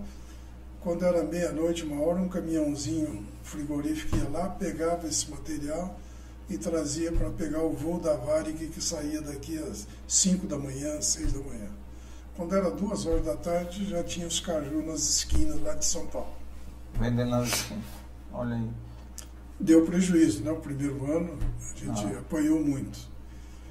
Quando eu fui acertar com a Maísa, né? Aí disseram, não, não foi bem isso que a gente combinou. Ah. Né? Falei, bom, a sua palavra para mim vale tantos cruzeiros, né? E aí terminou o nosso negócio ali, ali com eles, né? E, e foi uma experiência para eu nunca mais querer plantar o caju. Caju. Mas o Bonaspete trouxe a informação e eu disse que não, mas ele insistiu. Aí ele mostrou que a EPASSE, aqui, empresa de pesquisa agropecuária do Ceará, Ah. ela tinha desenvolvido um caju anão. É um caju anão precoce. Começava a produzir mais cedo e tinha algumas variedades que tinham menos tanino, era é um sabor suave, uma coloração muito boa. Hum. Hoje ainda, quando você vai andar na praia de manhã, às vezes tem um carrinho lá Tem. vendendo esse, essa variedade de caju. Ah. Você vê que é um padrão, né? na- Ah. e quando você vai ao supermercado, você ainda encontra essa variedade. Que eles tentaram outras, né? Mas acabaram nunca conseguindo uma com o mesmo, o mesmo sabor. Sabor. Bom, aí ele trouxe a ideia, aí nós descobrimos a, que lá na América Central, na Guatemala, Hum. tinha alguma experiência com caju anão, né? mais Uhum. adensado e tal. Aí mandei o Bonaspete para lá para ver o que, que eles tinham avançado em termos de cultura. E eu fui para Valinhos, descobri que lá o pessoal produtor de figo também plantava alguns cajueiros para vender na praça lá em São Paulo. Só que era um caju de péssima qualidade, mas eles conseguiam viver daquilo ali, né? Da fruta, do figo, da uva e do, e do caju. Uhum. Aí nós fomos aprender como podar o cajueiro, que eles faziam isso muito bem para controlar a produção. E aí fizemos um contrato com a Embrapa, né? em que a Embrapa entraria com a tecnologia, com o conhecimento, e nós praticaríamos isso no campo por nossa conta, levando as mudas, fazendo plantio, comparando a produção, etc. E os agrônomos da Embrapa fazendo a visita. Isso foi feito com o Pratagil, João Pratagil Pereira de Araújo, que foi chefe aí do Centro de Pesquisa de Caju da Embrapa, que depois, ainda na gestão dele, mudou o nome para Agroindústria Tropical. E o Caju, o Pratagil tinha uma boa visão, falecido, né? muito jovem ainda. E durante a, a- a- essa preparação, esses testes, né? a gente conseguiu descobrir essa variedade que, que a EPASSE já tinha desenvolvido, em que nos testes de campo lá da Itaueira havia se revelado realmente muito boa para esse tipo de negócio. E passamos a plantar, né, visando a comercialização lá em São Paulo. Isso eu que não queria saber de caju de jeito nenhum. Hum. É, em 94 eu consegui mandar o primeiro caminhão, já não era avião, caminhão. Foi a primeira vez que foi caminhão levando caju daqui para São Paulo. Nós descobrimos lá na UFERSA, Universidade Federal lá de Mossoró, né, um, um rapaz, um agrônomo, que depois se tornou reitor lá da universidade, já já vou me lembrar o nome dele, Uhum. em que ele havia feito na época um, um estudo para a Maísa e conseguiu fazer com que o caju conseguisse ter 21 dias de, de vida de prateleira, depois de colhido, usando um filme, né, uma bandeja e a uma determinada temperatura que nos testes lá se chegou à conclusão que era ideal. Aí eu usei essa tecnologia dele, mais o caju anão da Embrapa, Fui lá na Clabin, lá em Jundiaí, desenvolvemos lá a embalagem, né, umas caixinhas de papelão, que até Uhum. hoje se usa o mesmo padrão de caixinha. E eu copiei essa caixinha do, do figo. Só que na época eram de madeira, né, de madeira de reflorestamento, né, de pinho Uhum. que eu cheguei a usar no primeiro ano. No segundo já foi já com a caixinha da, da Clabin. Bom, mas o fato é que conseguimos botar uma câmara lá na frigorífica, lá na fazenda, e, e formar a primeira carga. E para formar a primeira carga, a dificuldade foi o caminhão. Eu consegui um caminhão frigorífico desse Mercedes, né, trucado. Uhum. E a estrada para entrar na fazenda era uma estrada rústica demais, né? E eram 65 quilômetros de estrada onde só a gente passava. E eu consegui que a transportadora que trazia as máquinas da Argentina para mim, já me conhecia, né? Para ela mandar um caminhão frigorífico para pegar o caju e levar para São Paulo. Sério? Porque tinha que ser uma empresa conhecida para acreditar ah. que ia entrar num mato daquele ali, é. completamente isolado, né? E eles mandaram o caminhão. Era a transportadora Mercúrio. Né? Hum. Só que o motorista, quando ele entrou naquela estrada, uma mata seca de transição, 65 quilômetros de mata, que ele avançou alguns quilômetros, e aí ele ficou com medo e voltou, depois de andar uns, uns 10 quilômetros, e eram 65. Rapaz, esse caminhão não chegou. Aí eu fui atrás. E a gente, na época, só tinha como comunicação um rádio SSB, né? que a gente se comunicava com, ou com Fortaleza ou com Canto do Burti, dependendo da hora. Né? Aí fiquei sabendo que o caminhão tinha voltado, né? que o motorista ficou com medo. Mandei falar com o gerente da transportadora e nada. Bom, aí eu consegui acertar com ele o seguinte: mande o caminhão outra vez, eu vou me encontrar com ele lá no asfalto e eu venho com o caminhão Olha. até a, a, fazenda. Aí acertamos desse jeito. Aí eu fui Olha lá, encontrei o motorista e a gente foi e carregou o caminhão. Rapaz, quando esse caju chegou em São Paulo foi um sucesso. Aí o japonês era Casa da Cerola lá, o cliente, o primeiro cliente. Uhum. Quando ele recebeu, ele falou, rapaz, foi um sucesso. Eu falei, bom, o problema é o preço, porque não dá para te mandar nesse preço que eu estou mandando aí. Ele falou, não, pode botar, bota o seu preço, o preço que lhe servir, pode mandar. Rapaz, foi o primeiro lucro da, da Itaueira. A Itaueira, a primeira movimentação com ela foi em 1980. Uhum. Em 1983 é que ela foi constituída. Uhum. Né? Criada. Oficialmente. Mas em 80 a gente já em 94 é que nós fomos ter o primeiro lucro. Primeiro lucro. Entendeu? Eita. 14 anos, né? 14 anos. Eita. E aí nós tivemos alguns anos com caju resfriado, que aí aumentou a produção e tal, mais câmaras. E, e isso nos deu um lucro muito bom durante algum tempo. Porque até então era a Semag que vinha Banca. bancando sem poder, né? Porque também estava na concordata, né? Também estava na concordata, uma situação difícil, ah. né? Bom, e o fato é que a gente aí começou, foi aí o, a sinalização para o futuro, né? E, e a Itaueira, o seu irmão também entrou como sócio? Não, seu irmão e o... A, a Itaueira na época era da SEMAG, né? Era Semag, da SEMAG. É, a SEMAG, era que era a controladora, controladora dela. Né? Certo. Mas o fato é que a partir daí, né, Daí veio o melão algum tempo depois, né? E outras variedades, né? Deixa eu pegar um melãozinho. Por sinal, aqui. pessoal, aí, ó, tá mostrando aí, ó, Juan, melãozinho aqui, ó, bem abastecido aqui. O, o cenário em homenagem aqui aos 40 anos também aqui da, da, da Itaueira. Não dava para colocar o, nenhuma maquinário da Cimag aqui dentro, né?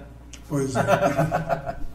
Só se fosse Ó, o Tom botou aqui Josivan Barbosa. Josivan Barbosa é o, o, que foi reitor lá da Universidade Federal e é. foi o autor dessa pesquisa. Pronto. Ainda bem que o Tom está aí ajudando. A ajuda dos universitários aqui. É. Mas Josivan fez um belo trabalho, né? E um trabalho que estava ficando na prateleira, né? Com certeza. É. E, e, o Ceará tem impressionado com, com tipos de frutas diferentes também, né, hoje em dia? Tem, tem. Tem feito algumas tentativas, né? É. O Ceará é curioso, porque quando nós chegamos aqui há 50 anos, ele não tinha agro, agro, agropecuária praticamente, né? Uhum. Tinha alguma coisa na pecuária de leite, né, mas era muito incipiente. Uhum. Você já via nas exposições, né, alguma coisa de algum gado de raça e tal hum. mas sem a força que deveria ter. Sim. Aí não tinha água, né? não tinha energia é, elétrica. A energia elétrica de Paulo Afonso tinha chegado 5, 6 anos antes. Né? Aham. Até então nós não tínhamos. Tinha, é. Não tinha o Castanhão. Né? Ah, o Castanho de um dia Castanho. desse, É. praticamente, Pois 2000, né? 2000. Não tinha os canais. Né? Então é um estado sem futuro. Uhum. Aí de repente agora, né, com, surge aí o, o hidrogênio verde, É, surgiu várias e o estado aparece como sendo um, um dos melhores locais do mundo para a produção do hidrogênio, né? É. Porque tem o porto adequado, porque tem a ZPE, né? Porque tem energia renovável, mais barata do mundo, né? Vento muito, Pois é. sol muito. E Aí, aí, e aí na agropecuária também Hum. começam a aparecer as novidades, né? Primeiro foi o melão, né? Que começou lá com a Maísa, Uhum. no Rio Grande do Norte.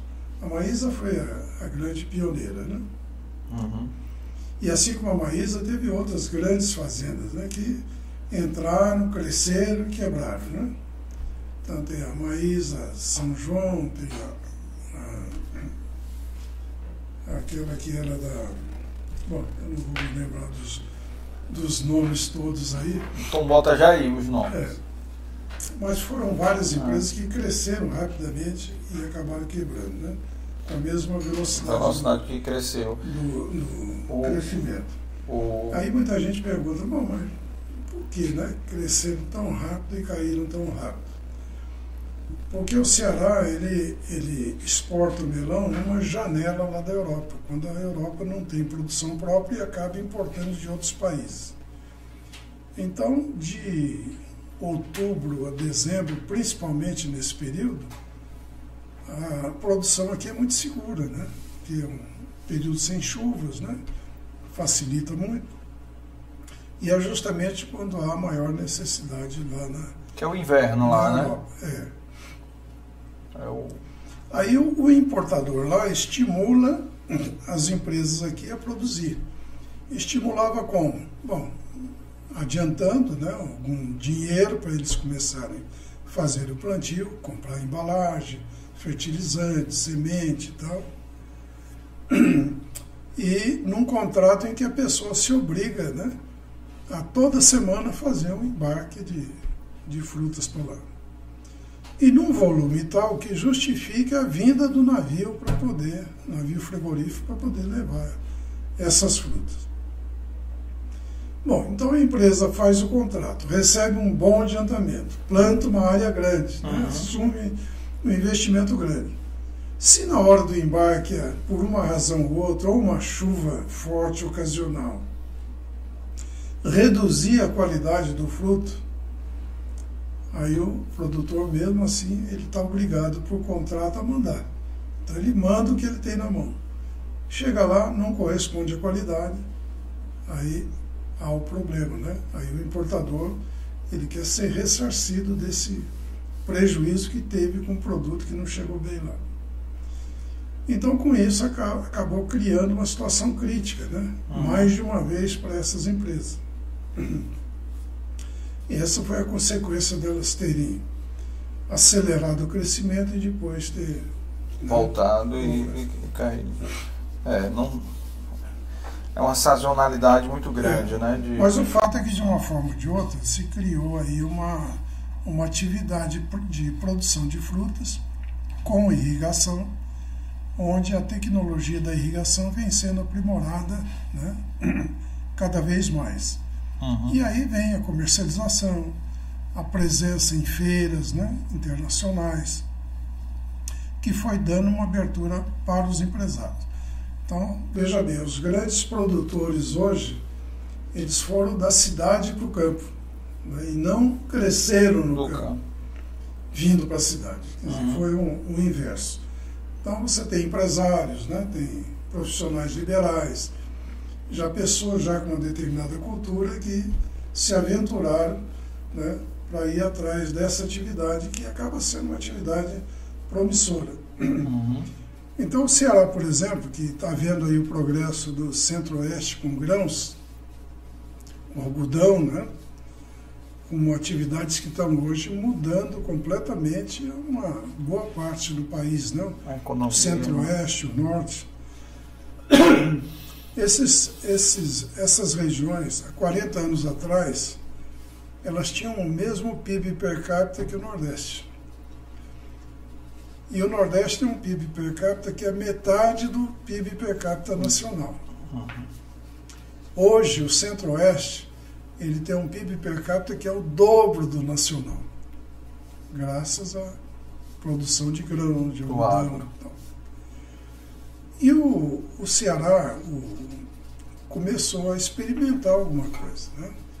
Então nós temos um empresário, por exemplo, como o Delfino, né? Raimundo Delfino, da Santana Teixo. Resolveu plantar algodão, mas não aquele algodão que o Ceará plantou e que foi superado pelo algodão eh, moderno, né? com alta tecnologia, com máquinas de grande porte, né?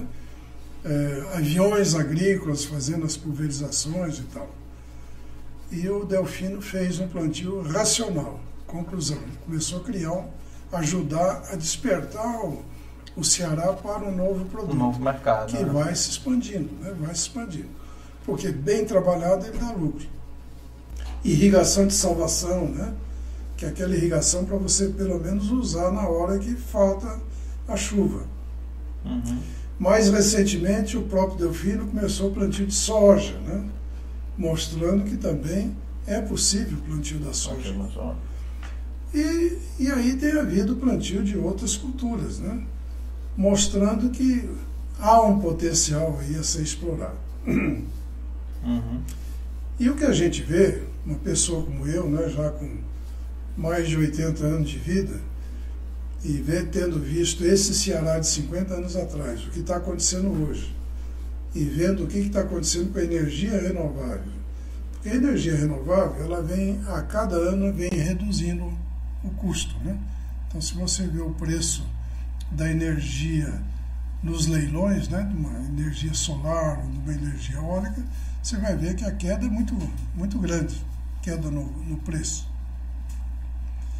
E o Ceará está fazendo aqui, está para construir, está até em debate aí a primeira dessalinizadora de grande porte, né? Uhum. Um metro cúbico por, por segundo. E o Ceará tem essa, esse litoral. Na Praia do Futuro, é? é. Na Praia do Futuro. Mas o Ceará tem mais de 500 quilômetros de costa, de litoral. Uhum. E junto dessa costa tem uma faixa aí de uns 100 quilômetros aproximadamente de largura, por mais de 500 quilômetros. E se você vai para qualquer praia do norte ou do sul, você vai ver que as terras aí estão todas subutilizadas. Né? Uhum. Você, vai, você não vê uma agricultura desenvolvida à margem da estrada. Sinal de que a terra só serve mesmo para energia renovável. Né? É. Mas se você tem água a energia, 70% da energia, da dessalinização do custo é energia, uhum. né, se não for mais. Então, se você tem uma energia muito barata, tem um litoral, e junto do litoral você tem essas terras, rapaz, esse é um capital que vai fazer uma diferença extraordinária na economia do Ceará. Daqui 10 a 20 anos, o Ceará vai ser outro. Porque quando você pega a produção de energia solar e eólica e o hidrogênio, naturalmente vai haver um impacto econômico aí no interior. Uhum. Mas nunca vai ser igual o impacto econômico trazido por uma agropecuária de alto nível, que é o que vai acontecer aqui no Ceará. Isso vai acontecer com certeza. É só ver a história de outros países, da agropecuária, como se desenvolveu e analisar todos esses fatores que eu estou colocando aqui, como o custo da energia, dessalinização, a terra barata e a mão de obra que está aí, ansiosa por emprego, né, por renda. É, então, mão de obra tem rapaz, muito, né? o Ceará tem um futuro extraordinário. Mão de obra tem muito. É extraordinário. Me, me diga uma coisa, é, tem uma... O senhor teve teve a sua história, né, a sua carreira toda dentro do, dentro do, do, do agro, né, em, em, geral. E aí começou as raízes do seu pai, né? Porque é, tem toda uma essa... parte foi justamente esse, esse contato com ele, né? Mas eu comecei a me aproximar mais do agro quando escriturário do Departamento de Engenharia Mecânica da Agricultura uhum. e depois quando fui como economista reorganizar as fazendas do grupo Souza. Reis lá em Presidente Prudente. Né? Uhum. Foi aí que me aproximei cada vez mais. Né? Porque vendendo máquina agrícola, você está em todos as, os tipos de lavoura que você é. possa imaginar. Né? Entendeu? É. Que no, independente do, do, Conhecendo as experiências, né? vendo o é. que dá certo, o que não dá. Né? Aprendendo com o erro dos outros. Coisa dos outros. É. é. o que você está fazendo aí, você está é. difundindo conhecimento. É. Cada pessoa que vem aqui, né? Acaba tendo alguma informação para passar, para inspirar alguém, né? Com certeza alguém se inspira. Então daí o valor do seu trabalho. Não vou elogiar muito, não, porque senão vai. Falar nisso, o, o, quem mais, acho que quem mais aprende com o Dei Valor, obviamente, depois de mim, é o Tom. É o Tom. que eu acho que é quem mais assiste os episódios do Dei Valor que eu conheço. É, o Tom lhe dá um valor muito grande. É, o Tom e o, o quem é outro que assiste muito também é o Rafael Fugita, filho do Carlinhos. Carlinhos, Fugita né? É, que é outro que assiste também bastante. E o, o o senhor falou agora esse negócio de aprender com o erro dos outros, aí eu me lembrei de um amigo seu que teve aqui já, que falou essa frase aqui, disse assim, Casa Ernesto, a melhor coisa é, é mais barato aprender com o erro dos outros. É, com certeza. Doutor Fernando. É, e isso... aí o senhor tem uma história também com ele, né? De, de negócios. É, o Fernando, a gente. Ele comprou a Metaneide quando era uma empresa pequena uhum. e que fornecia os cubos das carretas agrícolas é, fabricadas pela Semag uhum. e fazia algumas outras peças da máquina de colheita. E logo Para quem está assistindo, só lembrando que a Metaneide hoje é a Durametal, né? Durametal. Ah. E em frente à Semag, ele comprou ali um imóvel que era da. Acho que era dos Otoshi, fabrica, uma fábrica, fábrica de, móveis. De móveis, né? lembra, ele falou aqui. E aí ele se aproximou da gente ali através do Valdir Negrão, que era o nosso sócio. Né? E, bom, surgiu daí desse contato né, o interesse que ele levantou com relação à produção de ferro gusa, que era uma matéria-prima para ele. Né? E aí começamos a conversar e tal, e acabamos por estudar um, um negócio. E aí começa a história da Siderúrgica União. Uhum. Siderúrgica União ela começou a gente indo atrás de, de minério de ferro aqui em Santa Quitéria. Né? E aí, ao prospectar lá as jazidas de minério, tivemos alguma dificuldade com o dono das terras. Aí acabamos comprando a fazenda para poder. Uhum. E é interessante porque havia o afloramento do minério, havia blocos de, né, de minério de ferro né? a flor da, da terra. Né? Ah. Bom, e aí estudamos aí a, a, instalação da siderúrgica, que inicialmente era para ser aqui no Ceará. Em Santa Quitéria? Não sei se seria lá, né? mas ah. o minério era de lá. Era de lá. E a SEMAG entrou com 60% da, do projeto da Siderúrgica União e o Fernando com 40%. Quando veio aquele problema com o Sarney, que a SEMAG entrou em dificuldade, nós já estávamos com o projeto encaminhado lá no Rio Grande do Norte, porque a jazida aqui não seria suficiente e lá as informações geológicas que nós tínhamos indicavam que teria uma serra lá com uma, uma jazida muito grande. E nós começamos lá a construção. Nesse ínter vem a crise né, da SEMAG. Aí chegou um ponto que não daria para dar, dar continuidade. Aí fui atrás do Fernando. Fernando, rapaz, você tem que comprar a nossa parte aí e ficar com o negócio. e o Nelson, meu irmão, tinha participação na SEMAG, né? uma participação uhum. de 20%. Aí fizemos uma nova composição. O Fernando comprou o controle da empresa.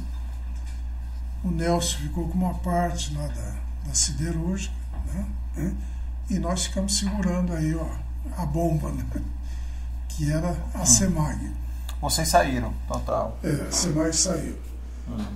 Mas nós fizemos a sociedade, uhum. tivemos, estivemos como sócio durante algum tempo e nunca tivemos o menor atrito, o menor problema. Uhum. Fernando é uma pessoa extraordinária, né? É. E foi aí que eu aprendi a conhecer o Fernando, a retidão dele, a capacidade dele, etc. Tanto é que quando ele foi, entrou como presidente lá da, da FIEC, FIEC. eu me aproximei para dar alguma ajuda lá para. E um dos primeiros trabalhos mais sérios que eu fiz lá foi justamente a criação do Trade Point, que depois se tornou o Centro Internacional de Negócios. O sim. Uhum. Bom, e o como é que surgiu esse Trade Point? Um filho meu, né, o Caíto, uhum. o mais velho dos homens, uhum.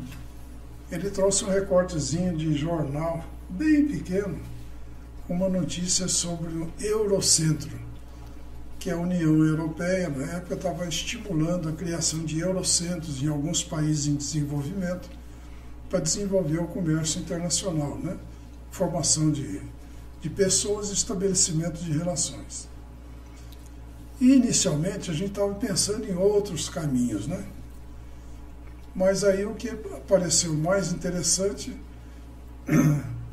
foi não o Eurocentro, que é esse que deu início ao, à nossa movimentação. Porque eu peguei esse anúncio do Eurocentro, levei para o Fernando e falei, ó, Fernando, está aqui uma boa ideia. Uhum. Aí ele falou assim, bom, já que você trouxe a ideia, toque em frente. falei, tá bom, não tem problema. Carta branca, pode tocar. Né? E aí eu fui estudar. Visitei algumas federações que já tinham algum trabalho iniciado mas chegamos à conclusão que o Eurocentro não era o melhor negócio para a Federação das Indústrias, e sim o Trade Point, que era uma iniciativa da, do Itamaraty, que teria mais recursos, né, daria uma assistência mais direta, e aí nasceu o Trade Point lá na FIEC. Né? A gestão dele foi na década de no, 90, né? Rapaz, foi 90 e algum. Me faça pergunta ah. fácil, ah. que eu já não tô, já tô confundindo aqui. Ah. Foi na década de 90, né? mas eu não vou saber dizer exatamente a. Bom, e aí foi bem sucedido e acabou se transformando no Centro Internacional de Negócios.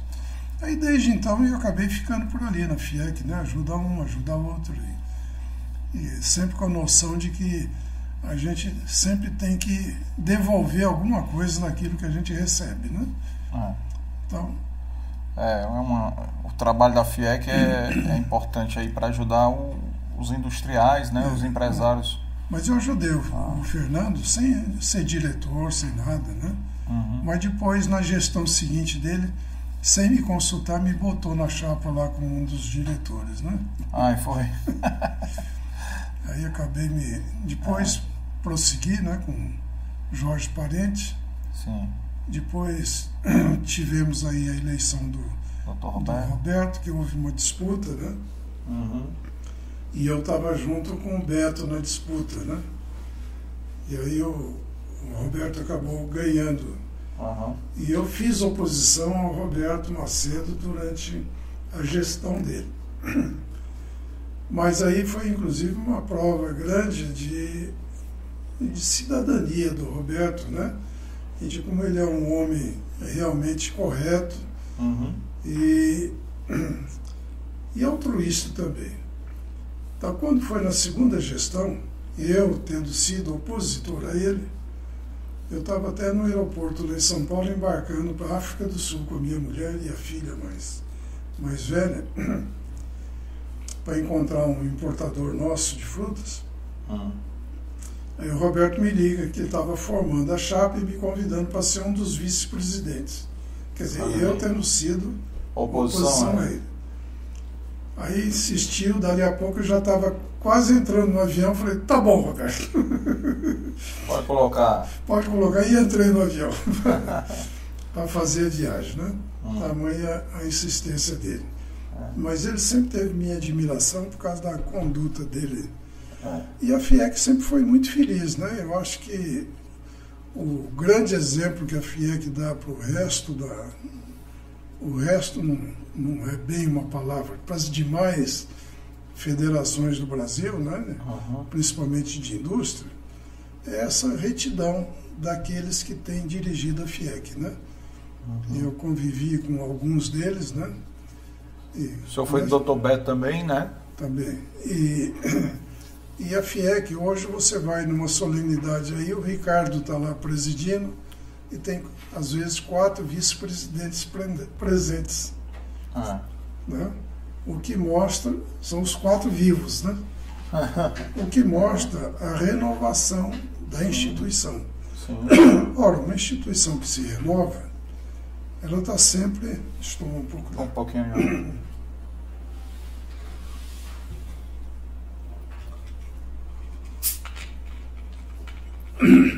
uma instituição que se renova, ela está sempre despertando novas lideranças, né? abrindo espaço para outros e, e mostrando que aquele que sai não tem medo né, de fazer o seu, seu sucessor, uhum. porque está fazendo as coisas como devem ser.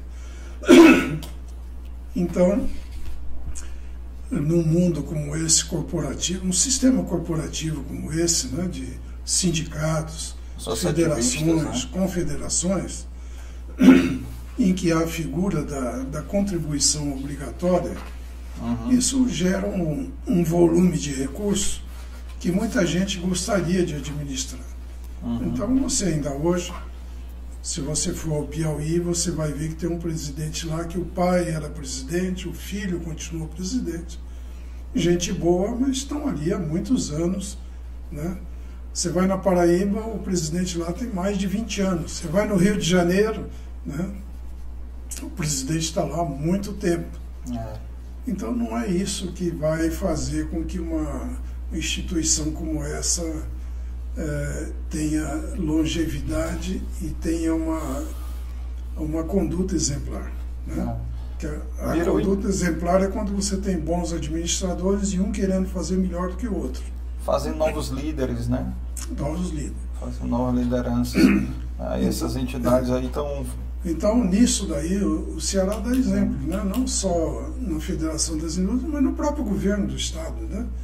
Nós tivemos uma sucessão, desde o Tasso Gereissati, né, de bons governadores. Né?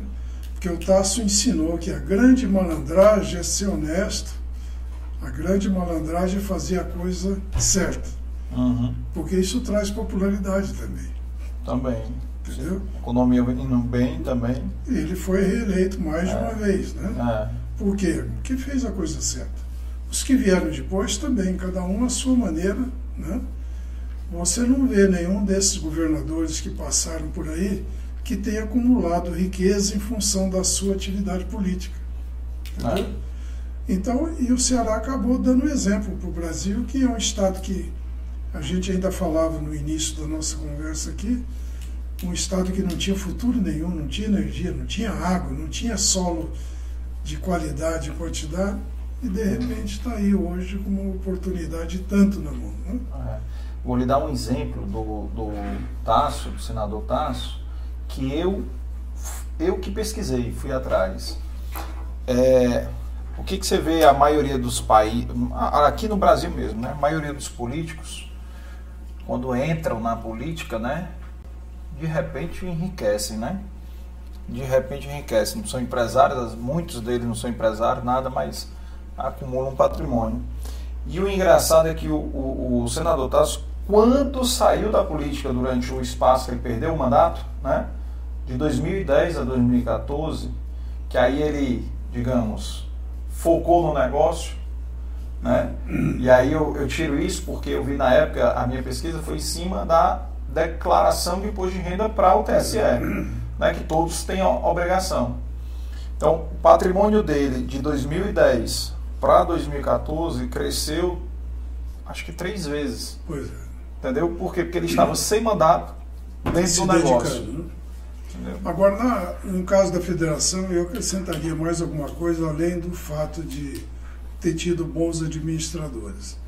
É a forma como esses, eh, esses administradores se envolveram né, na defesa da própria sociedade cianense. É, o, o, caso da, da pandemia foi exemplar, né? Ora, se vê o trabalho que o Ricardo fez, né? uhum.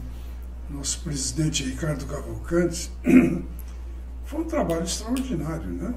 Um o trabalho desenvolvimento que... da, da, da, máscara lá, como era é, o nome? O Elmo, né? O Elmo. Não, o Elmo foi um dos episódios, uhum. né? É. Mas a agilidade com que ele atendeu os apelos do governo quando precisava aí de UTIs, etc. Uhum. O Estado é uma máquina que, naturalmente, tem que obedecer uma série de, de normas, normas. regulamentos. Né? É aí o governador Camilo ligava, rapaz, eu preciso de tantos leitos de UTI, assim, assim, assado. O Ricardo, na mesma noite, ligava para vários empresários, dizia o que estava precisando, no outro dia ele já Calma. estava dizendo, olha, está encaminhado. Conseguiu, conseguiu, mano. E assim foi o procedimento né, do, durante toda a pandemia, a dedicação extraordinária. Uhum. Com esse negócio aí do hidrogênio verde, por exemplo. A FIEC está fazendo o papel do acolhimento, né, porque o protagonista principal é o Estado, que é o que pode dar o incentivo, etc., dar as condições, é o que detém as instituições participantes, né?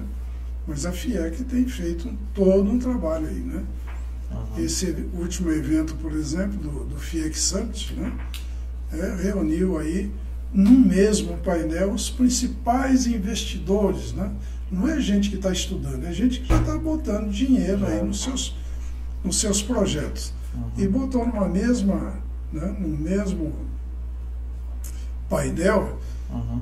pessoas que estão investindo e pessoas que vão consumir o produto, como foi a declaração do Eric Torres aí da ArcelorMittal dizendo para os investidores produzam hidrogênio verde que a ArcelorMittal vai comprar. Né? Uhum. Então mostrando que aqui no Ceará a gente tem uma configuração realmente especial. Né? Isso motivado também por esses dirigentes que estão aí. Uhum. Que nós não somos do, do não temos partido político, né? Mas a gente está sempre junto com o governo, seja ele qual for, desde que a meta seja né, positiva, né? que a meta seja em, em termos de desenvolvimento.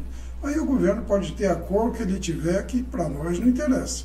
Estaremos juntos sempre que for né, uhum. é, nessa direção. Os gargalos aí do, do, do, do, do hidrogênio verde são infraestrutura, né?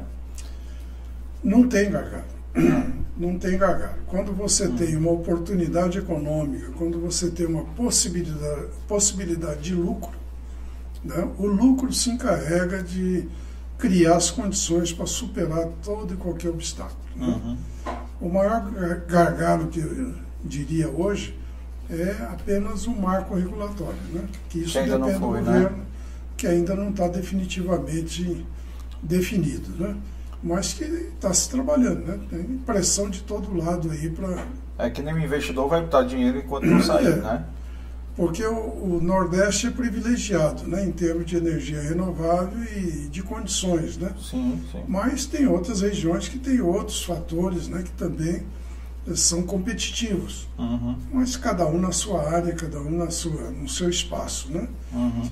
Mas a oportunidade que o Ceará tem hoje é uma oportunidade que não pode ser perdida. Nós temos que deixar de lado os atiradores de pedra né? Uhum. e ficar só com aqueles que juntam essas pedras e constroem alguma os coisa. Os castelos. É. Né? Me diga uma coisa, eu anotei aqui algumas histórias lá na nossa entrevista lá em 2015 é. que eu não é. posso deixar de tocar. Conte aí pra gente aquela história que o senhor conheceu o Silvio Santos. É o Silvio Santos. é engraçado. É, isso foi na época que eu fui para São Paulo. E, ah. e, no período em que eu estava lá, 17 para 18 anos, né? Lembrando que o Silvio Santos ele fez agora 93, é. então ele é mais ou menos 10 anos mais velho do que o senhor. Isso, isso.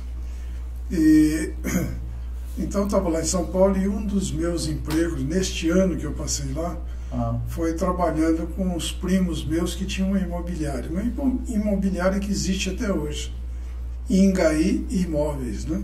Uhum. Eles já faleceram, né, esses primos. E, e na época eles fizeram um projeto, estava surgindo Brasília, né? Uhum.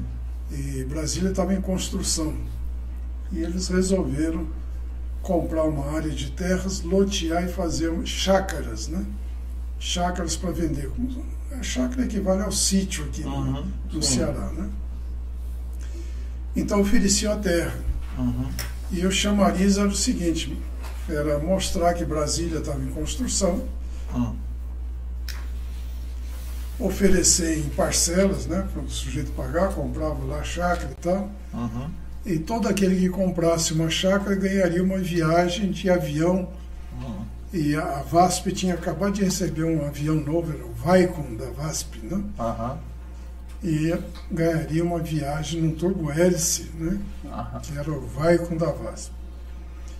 E então no Otton Palace Hotel, que fica ao lado da Praça Patriarca ali em São Paulo, bem próximo do viaduto do Chá, havia uma, um espaço embaixo onde fizeram uma loja cheia de fotos de Brasília em construção. Né? Uhum. Todas aquelas construções eram umas fotos muito bem feitas, muito bonitas. Aí faziam a divulgação, né? Na, no rádio, TV, jornal, e recebiam ali os interessados. E no centro dessa loja tinha entrada para um piso no subsolo, né? bem no centro da loja. E nesse subsolo tinha o baú da felicidade, que era um, né? Era um negócio do Manuel de Nóbrega, pai do O Carlos, Alberto, de Nóbrega, né? que ainda está aí na TV. Uhum. E o, o Manuel de Nóbrega havia acabado de vender para o Silvio Santos aquele negócio do baú da felicidade. Então o Silvio sempre passava pela loja, entrava lá no baú, fazia o que tinha que fazer e saía. Mas nesse ínterim, ele se inscreveu ali como co- um dos corretores, porque tinha vários corretores na loja.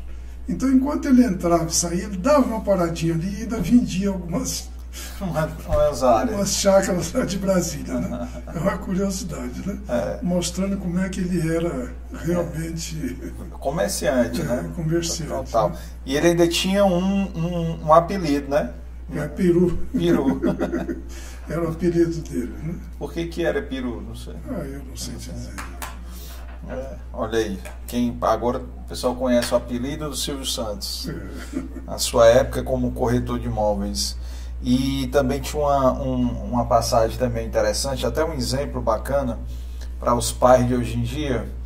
É, só, só falando aqui, né? O senhor tem é, seis filhos, né? Isso. A, a, a ordem Adriana, Adriana, a Lenita, o Caíto, o Tom, O Tom. e o Zé Luiz. E a Marilena. e a Marilene. Marilena é a única cearense, os outros todos são paulistas. Todos paulistas, de cidades diferentes ou A Adriana é de Assis e os outros são de Presidente Prudente. Presidente Prudente. E tem uma história do Caíto no colégio. Professor, É, Colégio Pedi- Batista. Colégio Batista. Contar essa história aí, como é que foi. É, o Colégio Batista, ele, o diretor lá era o. Já já vamos lembrar o nome dele. Mas o Colégio Batista tinha uma cantina.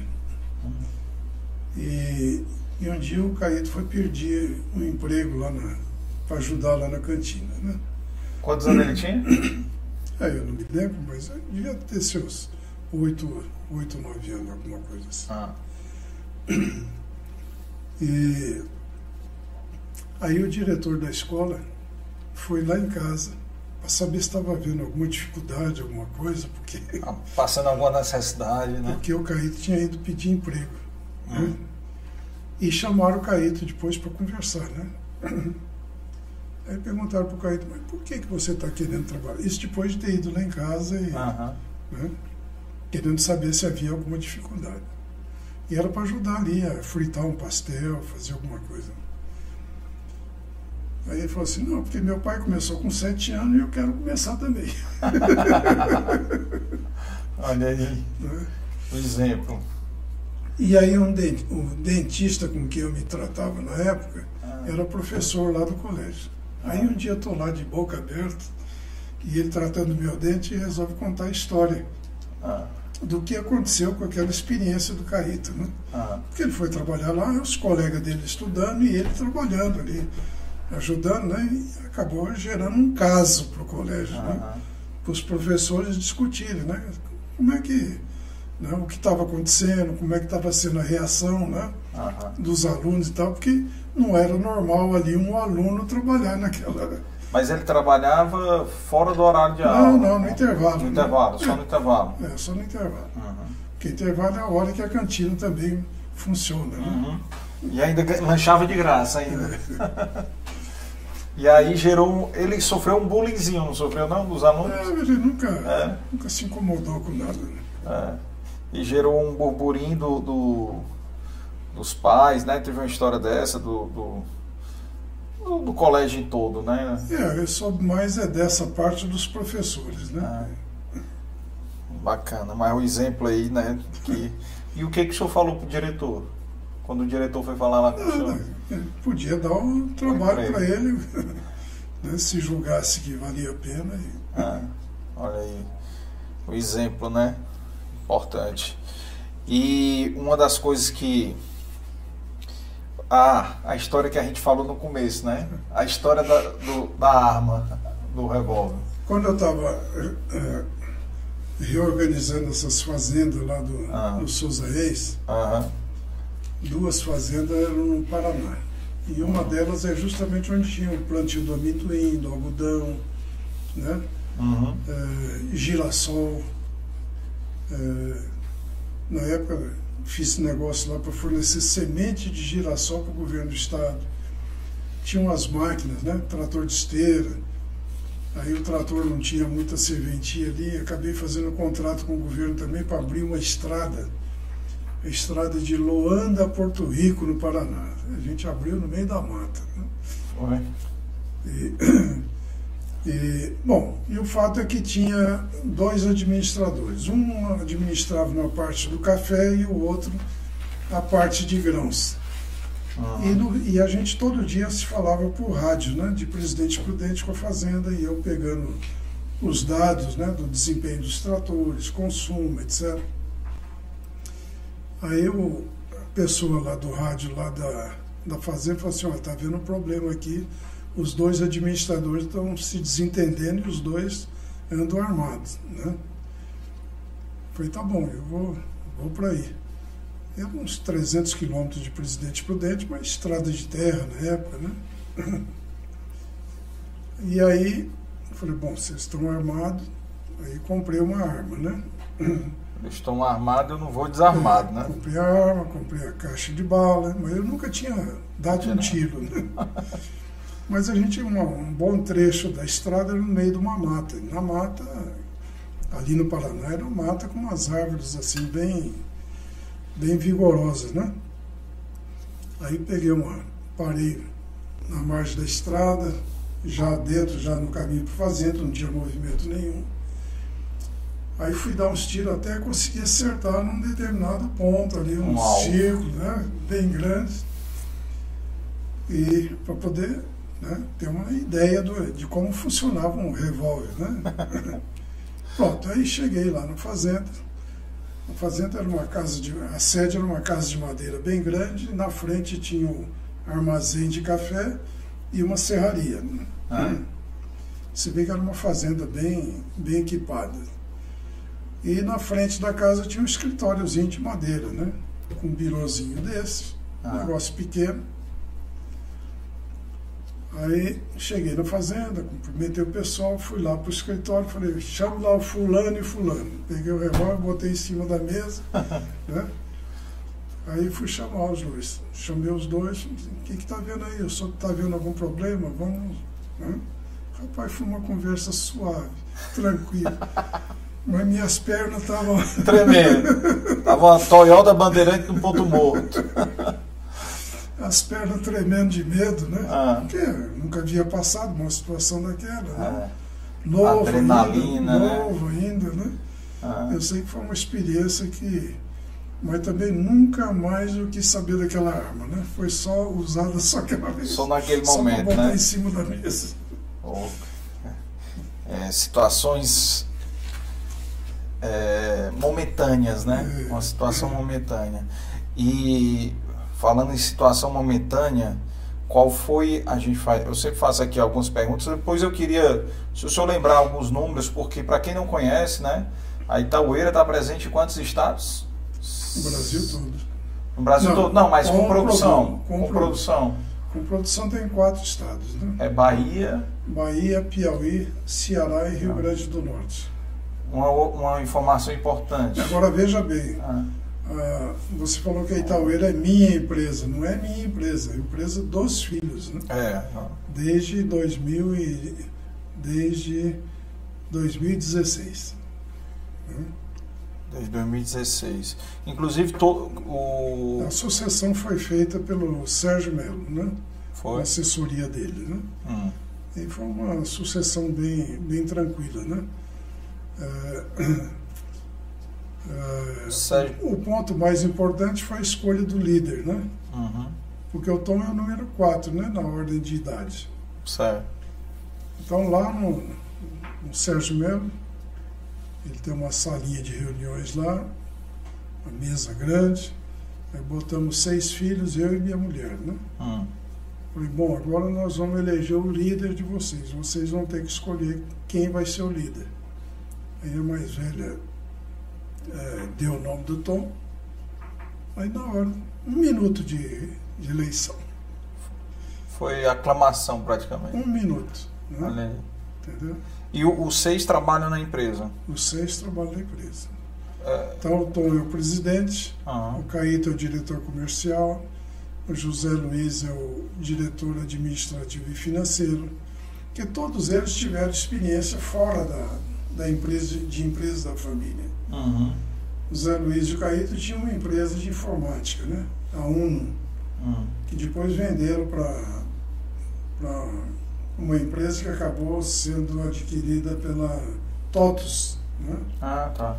Aí fizeram um bom negócio, ficaram capitalizados, né? Aí vieram trabalhar, aí o Tom chamou os dois para comporem com ele aí na, na empresa. E as meninas, uma cuida da parte jurídica, né? E, é? e comércio exterior, Adriana. Adriana. É, a Lenita é tesoureira, né? Que tem a mão assim mais. Segura, senta, no, senta no cofre. e a Marilena, que é, é um tipo de controller, né? Ah. Hoje ela está morando lá nos Estados Unidos, fazendo um curso lá de dois anos, né? Aham. Nessa área aí, se aperfeiçoando, né? Entendi. E, e... Mas trabalhando online, né? Online. E na SEMAG, quem é que cuida? A SEMAG é o pessoal criado lá mesmo, né? São os executivos É, a. SEMAG ela entrou na sucessão também, mas nenhum dos filhos se interessou muito por ela, né? Porque Uhum. também não dava lucro e qualquer atenção que eles dessem para a Itaueira renderia muito mais, né? Uhum, A Itaueira fecha este ano com um faturamento de 400 milhões, né? Tem uhum. uns 2 mil colaboradores, é uma empresa Muito grande. eh, que está expressiva, né? Uhum. em termos de, de mercado, tem uma posição é, uma posição muito boa né, em, em termos de participação no mercado. Então exige uma atenção toda especial. Né? O, o melão, o melão é o carro-chefe, não é isso? Ele é um carro-chefe. E é o E tem outras atividades que estão em desenvolvimento. Né? temos o pimentão aqui. É, nós temos o, o melão e o pimentão ele surgiu de, uma, de um negócio feito com a Ciarosa, né? que era do Paulo Selbach. Sim. O Paulo continua conosco, né? ele que dirige a produção lá na, em São Benedito. São Benedito. Só que em vez de rosa, a gente produz pimentão nas mesmas estufas. E A Cerosa fechou a parte assim de como a? Semag ficou 14 anos Ah. para ter o primeiro lucro né, com, Ah. com o caju, cada atividade dessa também Demora. alguns anos. Melão, um quarto ano que foi dar Dá algum lucro. resultado. Porque a gente nunca fez exatamente igual os outros fazem. Né? A Uhum. gente sempre pega um negócio e vai Implementar novas tentar ideias. desenvolver um modelo que seja diferenciado né? e que possa ser destacado no mercado né? Hum. e reconhecido pelo consumidor. O consumidor, se é um alimento, ele vai distinguir pelo sabor, né? pelo, hum, pelo sabor, pelo aroma, pela aparência, mas fundamentalmente pelo sabor. Porque se você comer alguma coisa e não gostar, você não volta a comprar não algo, não vai valorizar, né? Com certeza, Entendeu? com certeza. o, o, melão, ele é. Eu não me lembro aqui o, o, os números que eu tenho na cabeça na época, era que vocês eram o segundo maior produtor. Segundo maior produtor. O primeiro é a agrícola famosa, famosa. né? É. O segundo maior produtor. O Luiz Alberto e o, é. o. Por sinal, vários nomes que a gente falou aqui, pessoal, já vieram aqui no Dei Valor, viu? Então é, procure, procure aí na playlist aí nos episódios ao vivo. Se eu não me engano, Luiz Alberto é o episódio 72. O Luiz Alberto é ah. interessante. O... Quando a gente começou. Engraçado que ele é de São Paulo também, né? É. Quando nós começamos o, o negócio aqui, o grupo do agronegócio, né? uhum. né? o grupo do agronegócio, ele surgiu é, como uma iniciativa do Jorge Parente com o Luizinho Girão. Né? Só que antes deles nos chamarem para participar de um, do primeiro almoço do agro, uhum. é, o setor de fruticultura aqui no Ceará se reuniu e num evento em 2006, em que teve como participante principal o João Teixeira né? Sim. Iniciativa do João Teixeira. Aí o João Teixeira nos chamou. E Rei nós, da banana. É, e nós passamos a organizar um evento lá em Beberibe, num hotel lá daqueles especializado em turismo, né? Sim. E nós reunimos ali mais ou menos 150, 160 pessoas durante dois dias um sábado e um domingo. Só que antes disso, quem a empresa de eventos era a prática. Sim. Né? Prática Eventos. A, a, prática era que era do Roberto Matoso? Era do Roberto Matoso, Sim. que depois hoje é da, da Enid. Da né? Enid, isso. Bom, e aí nós ficamos alguns meses preparando isso, entende? Tendo facilitadores, né? O Pratagil foi, pela Embrapa, né, foi um dos participantes das reuniões, João Teixeira, o pessoal da prática, né, quem era de, da prática que ia lá era a Glória e o. Já já vou me lembrar do nome, tá? o Aquino, Aquino, um agrônomo, Aquino. E, e a gente se reunindo né, quase toda semana para organizar esse evento. E desse evento, que foi a conferência Confrute, Conferência de Fruticultura do Ceará. Essa Confrute reuniu todo esse povo, veio gente do Brasil todo, né, de, de várias partes do Brasil, que se interessaram, e nós fizemos um, uma seleção de prioridades para o desenvolvimento da fruticultura aqui do Ceará. Então, esse foi o, o grande evento da fruticultura e no ano seguinte acontece essa iniciativa do, do Jorge Parente com o Luiz Girão, nos convidando para um almoço. E o curioso é que o Jorge Parente, na gestão dele, eu acabei me tornando opositor a ele no meio da gestão dele. Né? Uhum. É, houve uma, uma diferença de ideias ali e eu acabei né, me opondo né, à administração dele. Mas nem por isso né, a gente deixou de sentar junto para almoçar. O Luiz Girão me ligou e perguntou se eu sentaria na mesa com o Jorge. Eu falei, não, sem problema. Né? E aí começou a, a história do almoço do agro, que a partir daí aconteceu toda segunda-feira desde 2007. Vai completar 14 anos agora ah. né, no início deste ano. E esse almoço do agro, ele durou todo esse tempo, 14 anos eu falei? Foi. 17, não. Não, 2007, 2017. 2024. Não, 2007. 17 anos? É, 17 anos. 17 anos. Esse almoço do agro, todo ano ele muda o coordenador não ter um livro de atas, não ter um registro, não ter uma contribuição né, obrigatória. Você simplesmente vai no almoço e paga, a, paga o seu almoço. O seu almoço né?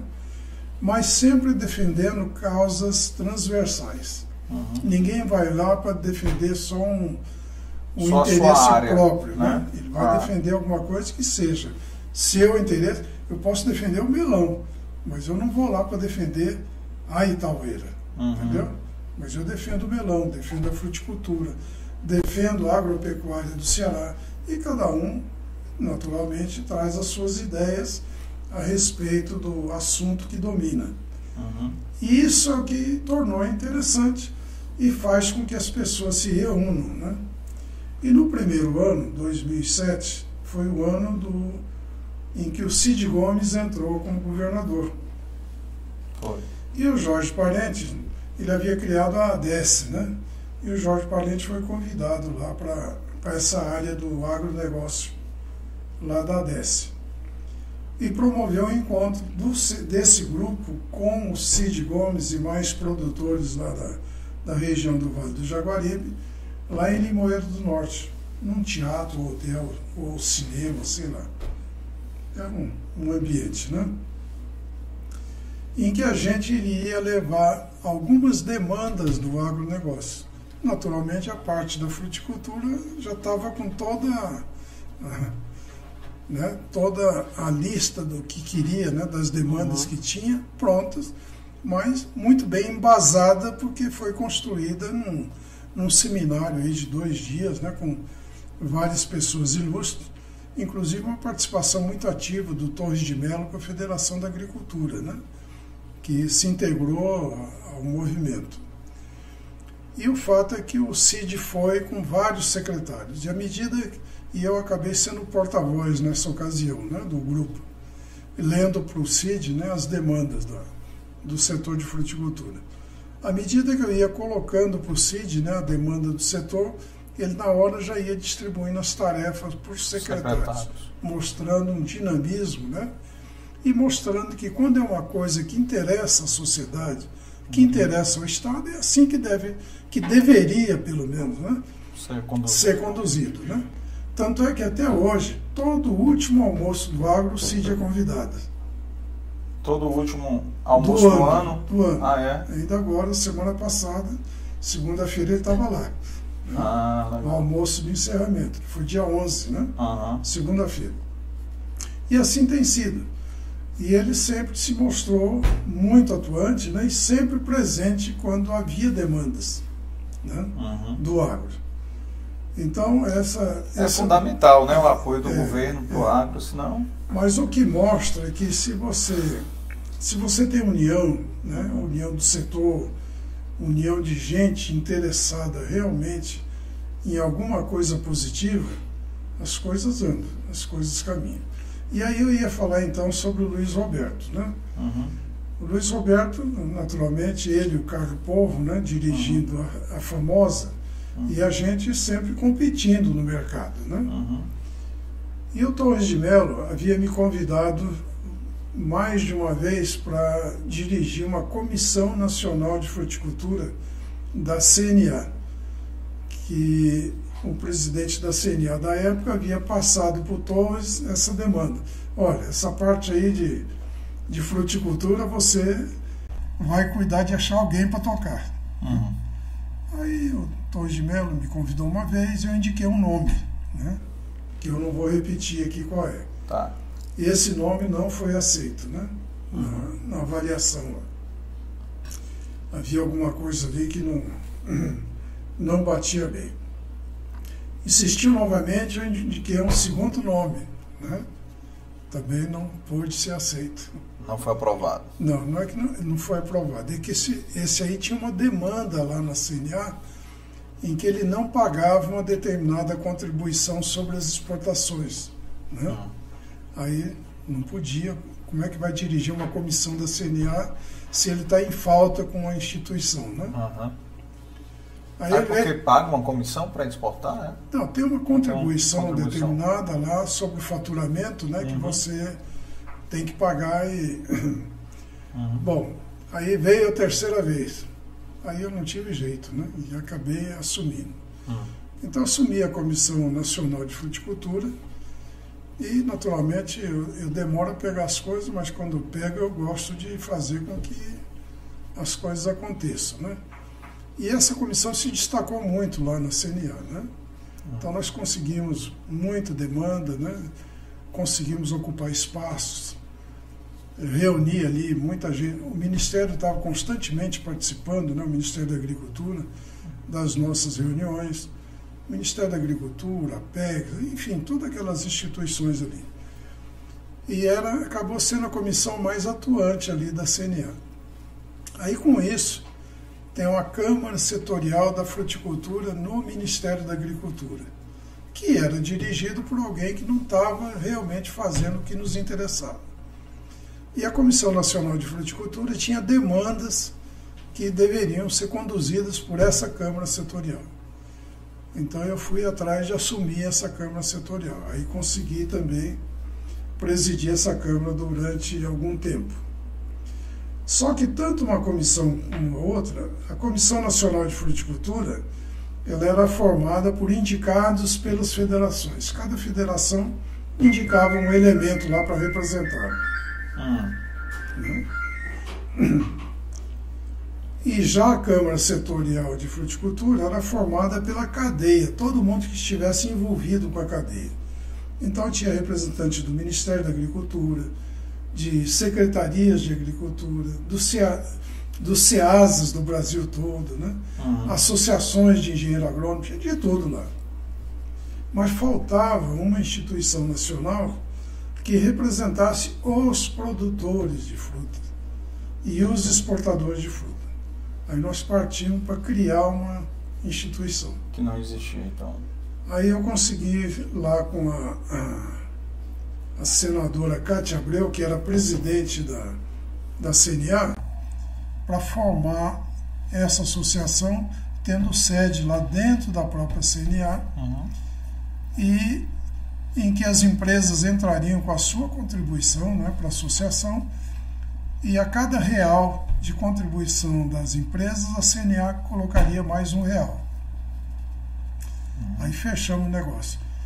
Aí foi formada a Abra Frutas, Associação Brasileira de Frutas. Então, eu coordenei, articulei toda a criação da Abra Frutas até o dia da aprovação do estatuto e da eleição da primeira diretoria. E eu indiquei como primeiro presidente o Luiz Roberto Barcelos, que era nosso competidor.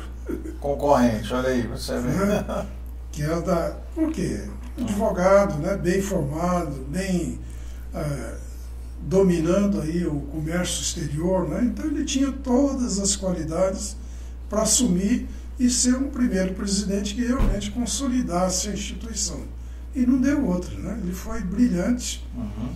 fez uma boa gestão, ficou uma segunda gestão até passar para um sucessor, que é o Guilherme Coelho, hoje produtor de uvas lá no deputado federal e produtor de uvas lá no Vale do São Francisco. Na Bahia. E a Abrafrutas hoje é uma instituição respeitadíssima, né? que recebe inclusive uma verba, uma verba importante da Apex para estar presente em feiras internacionais, né? com uma boa presença no Brasil. Então, só para. É curioso aí é o fato de que o Ceará, mesmo sendo um pequeno produtor agropecuário no Brasil, ele teve a presidência dessas instituições que depois o Luiz Roberto assumiu depois a Comissão Nacional uhum. de Fruticultura e a, e a Câmara Setorial de Fruticultura. Né? Qual é o tamanho do agro na economia do Ceará? Eu não tenho esse não número de cabeça, não. não. Quando você tiver a minha idade, você vai ver que não é fácil guardar. Decorar todo. É, e o engraçado desses almoços de vocês do, do agro é porque muitos ali são concorrentes e estão todos ali juntos, todos né? Ali, é aquilo que eu te disse. É. Se você trata de assuntos transversais, transversais. pronto. É. é. interesse de todo mundo. É. Né? E, o, e o coordenador era o, desse ano o Edson Brock. Edson Brock. Pois é, que já teve aqui também. Agora é o Fernando Franco. Aí é o pro, do próximo ano. É. Ah, que é anual, né? Então, é anual. Aí, Fernando você conhece, né? Fernando é qual? É, do... Uhum. Qual é o. Não, não me lembro não do Fernando. É filho é o... do João Alfredo Montenegro Franco, já falecido, né? Ah. Ele foi diretor é da Arce. Ah, foi da Arce? É, Sim. Presidente da Arce, né? Da Agência de Regulação. Né? É. E, e só, só lembrando aqui, pessoal, todos esses nomes aqui, poucos que não vieram aqui, mas até anotei aqui, aí depois quem quiser vai aí na playlist ver. Luiz Girão, episódio, se eu não me engano, 58. Luiz Roberto, é. episódio 72, se eu não me engano. Fernando Cirino, episódio 19. Doutor Beto, episódio 10. E o Edson Brock, eu acho que foi o episódio 163. Uhum. Olha, já tá, é, eu ainda estou decorando, viu? O número ainda tô. ainda decorei alguns. Raimundo Delfino, já convidei, viu? Já convidei, ficou de marcar. Doutor Roberto também, já convidei. E, e, eu gosto muito do agro também, então procuro sempre aqui. O Amilca já veio, né? O Amilca já o veio Amilca também. Tá, o Amilca hoje é uma grande revelação, né? Na, é. na administração da FAEC, né? É. Ele está fazendo um trabalho que é importantíssimo para a agropecuária do Ceará, principalmente para os pequenos produtores, né? pequenos uhum. e médios. Né? Ele consegue fazer eventos aí, reunindo milhares de pessoas né? aí no interior e está conseguindo fazer realmente um, um trabalho bonito. Né? É. Os eventos grandes aqui do, do agro é a Expo S né? e a como é aquela Ele faz da... um encontro, né? Um... Ele faz um encontro. Ele, ele fez, quer centro de eventos? Ele fez em Morada Nova, ele fez recentemente ah. em Tauá. Ah, ele faz né? os regionais, né? É. Certo. Tá. É, mas o agro realmente tem e representa muito emprego e, é. e para o governo, para o, para o poder público é importante porque gera emprego lá no, no é, interior, na zona. O amigo está prestando um serviço para a agropecuária cearense que vai ficar na história, viu? Que bom, que bom. Tomara que tenha continuidade, né? Doutor Carlos, eu, eu sempre faço as perguntas aqui para os nossos convidados dos momentos mais difíceis. Uhum. Né? Eu acho que o senhor já, tem, já, já falou alguns. Né? já falou alguns, mas assim, qual foi assim o momento mais difícil na sua vida pessoal e na vida profissional? Qual foi assim os momentos que eu acho que eu já, o que eu tinha de momento difícil, praticamente eu já, já comentei. Mas qual o Mas teve mais momentos assim, assim é, como quando faleceu meu pai, por exemplo, né? Eu, e foi um acidente, é, né? Foi um acidente de carro, eu tinha fábrica de estompas na época, né? E eu fiquei traumatizado, né? E aí fui visitar o Nelson, meu irmão, que morava em Santos que tinha lá também uma fábrica, pequena fábrica de móveis, né? Uhum. Aí me uhum. acolheu lá na, na, casa dele, passei uns dias lá e nisso surgiram os amigos, né? Então eu praticamente abandonei o negócio, né? E aí, aí a necessidade financeira é grande. E eu tenho um amigo, né? amigo mais de 60 anos, porque a gente namorava junto, né? Uhum. Ainda hoje a gente se encontra, ainda há pouco tempo tive com ele lá em São Paulo. Uhum. Tem 93 anos. O Nosor Fonseca. Né? Uhum. É o nome dele.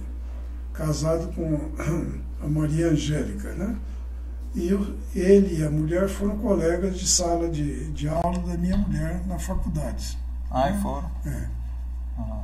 E nessa época, vendo a minha dificuldade, ele morando em Assis e nós já em Prudente, lá com a fábrica de estopa ele estava com dinheiro para comprar uma casa.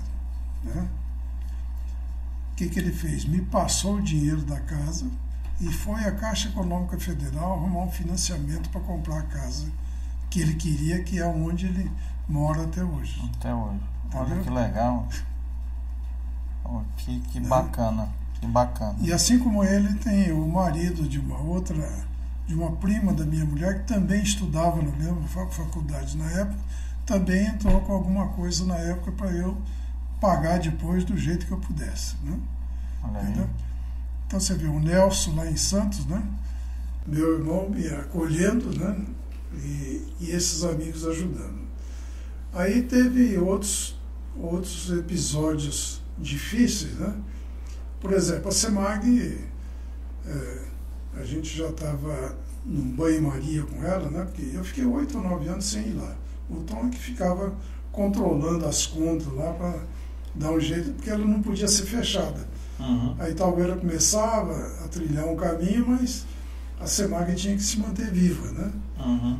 Então era realmente uma dificuldade. Aí teve um dia que nós tivemos um leilão da SEMAG, né? É, pelo INSS. Né? E eu estava lá numa reunião na Assembleia pela manhã com o Fernando Sinino. Né?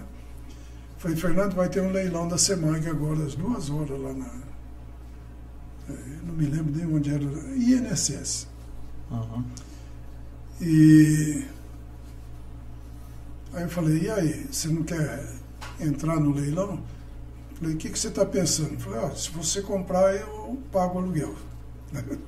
É o leilão do imóvel, né? Aquele imóvel era o mesmo imóvel que era da Queiroz? Não, não. Não, já era outro que nós compramos depois, Certo.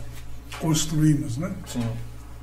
Aí o Fernando saiu da reunião, foi lá no INSS, arrematou o imóvel e eu, durante alguns anos, eu paguei um aluguel para ele.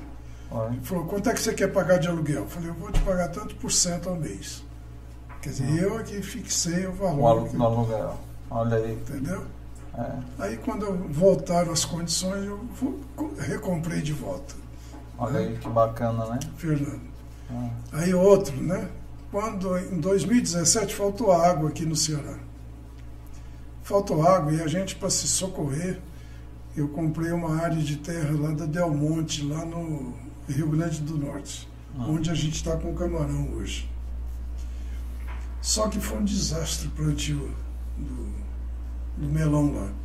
A gente estava exportando, exportando para os Estados Unidos, e ele apresentou um determinado problema que só se revelava 30 dias depois. Né? Aí você tem o prazo para botar no porto, navegação.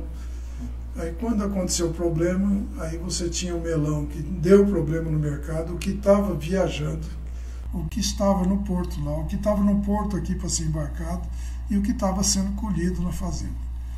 Então isso aí rapidamente você abre um buraco que não tem como, né? ah, como fechar de uma hora para outra.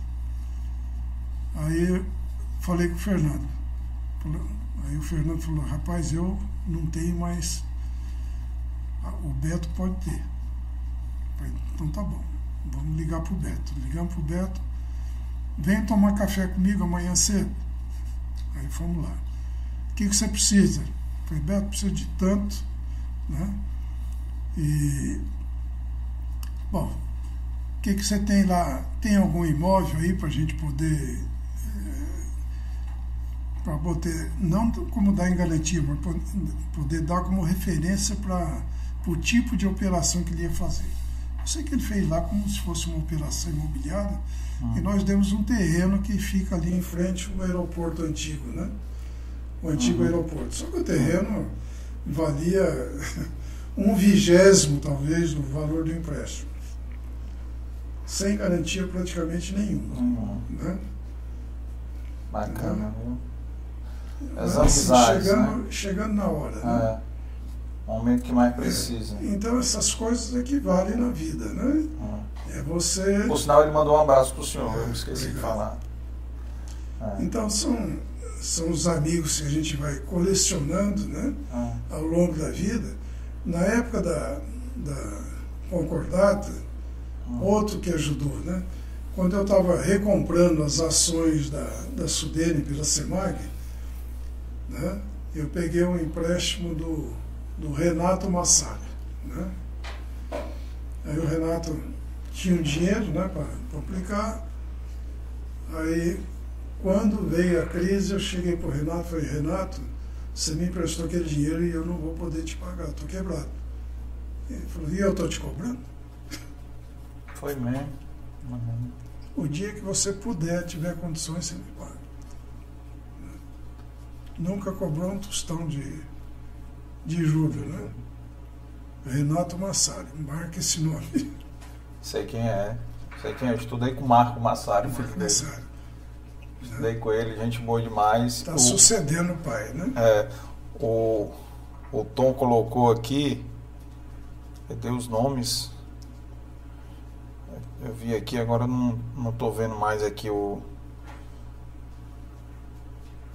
O nome do, das pessoas que ajudaram. Tom colocou vários aqui, mas ele falou que Fernando Alfredo Franco será o coordenador do Almoço 2024 por eleição. E aqui em algum momento aqui ele colocou as pessoas que não estou mais vendo aqui.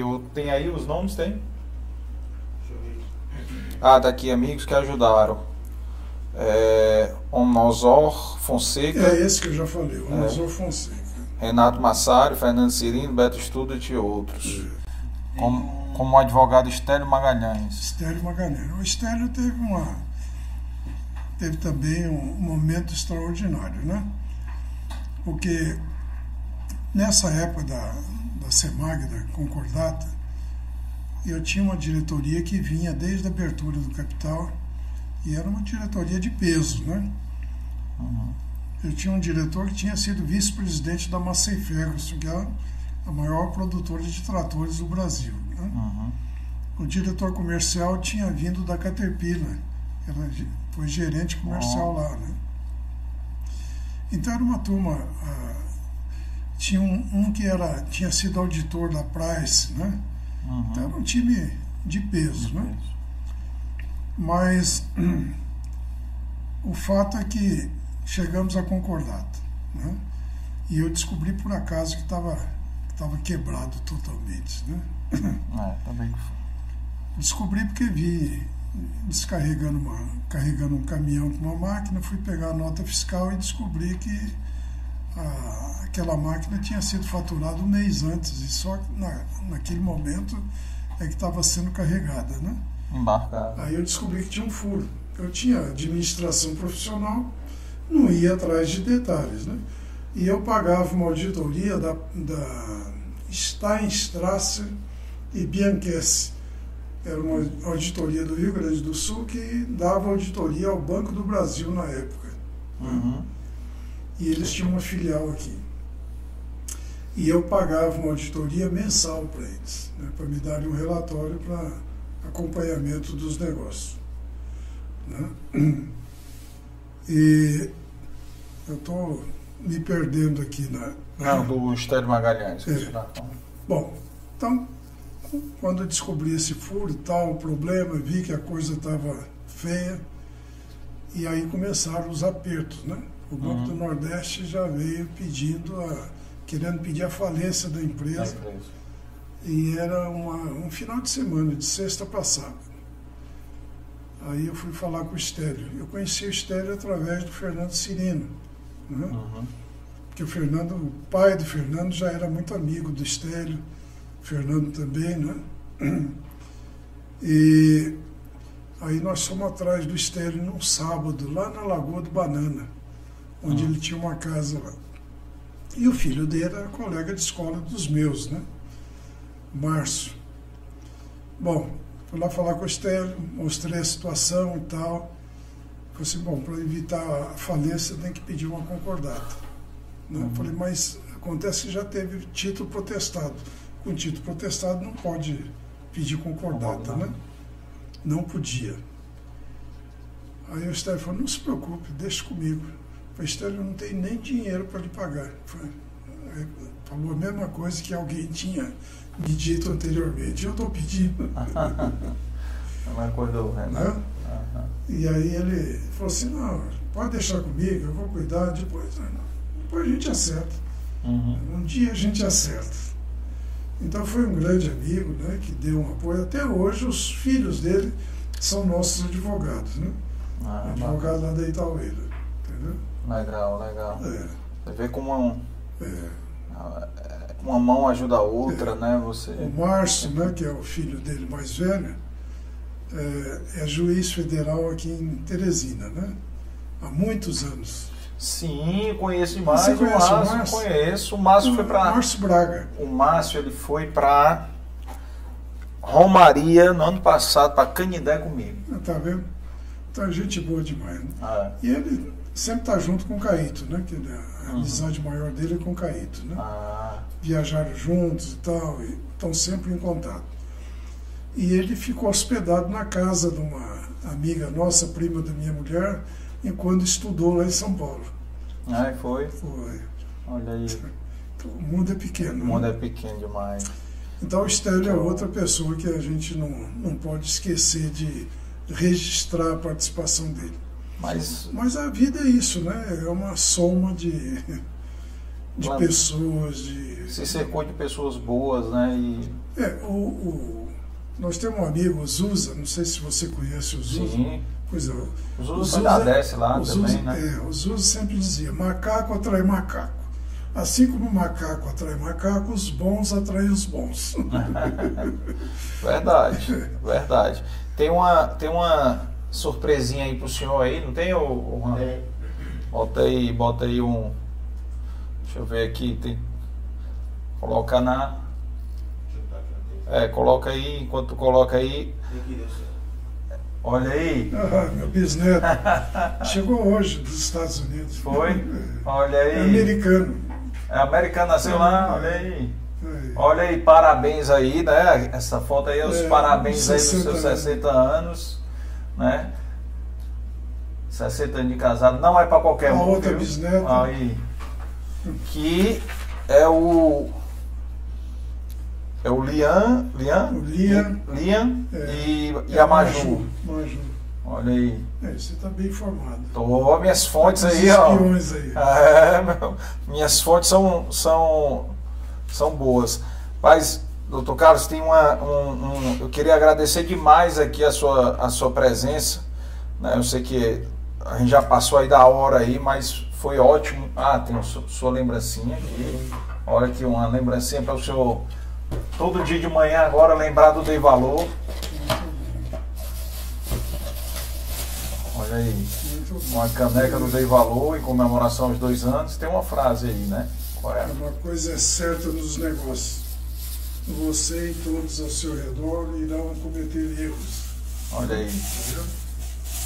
A Verdade. gente falou de alguns aqui. Todos também já cometi vários. Continuo cometendo também. Enquanto a gente está tá vivo, trabalhando, a gente também comete erros. É, outra, outra lembrança, o que o doutor Fernando falou aqui também, que eu lembro.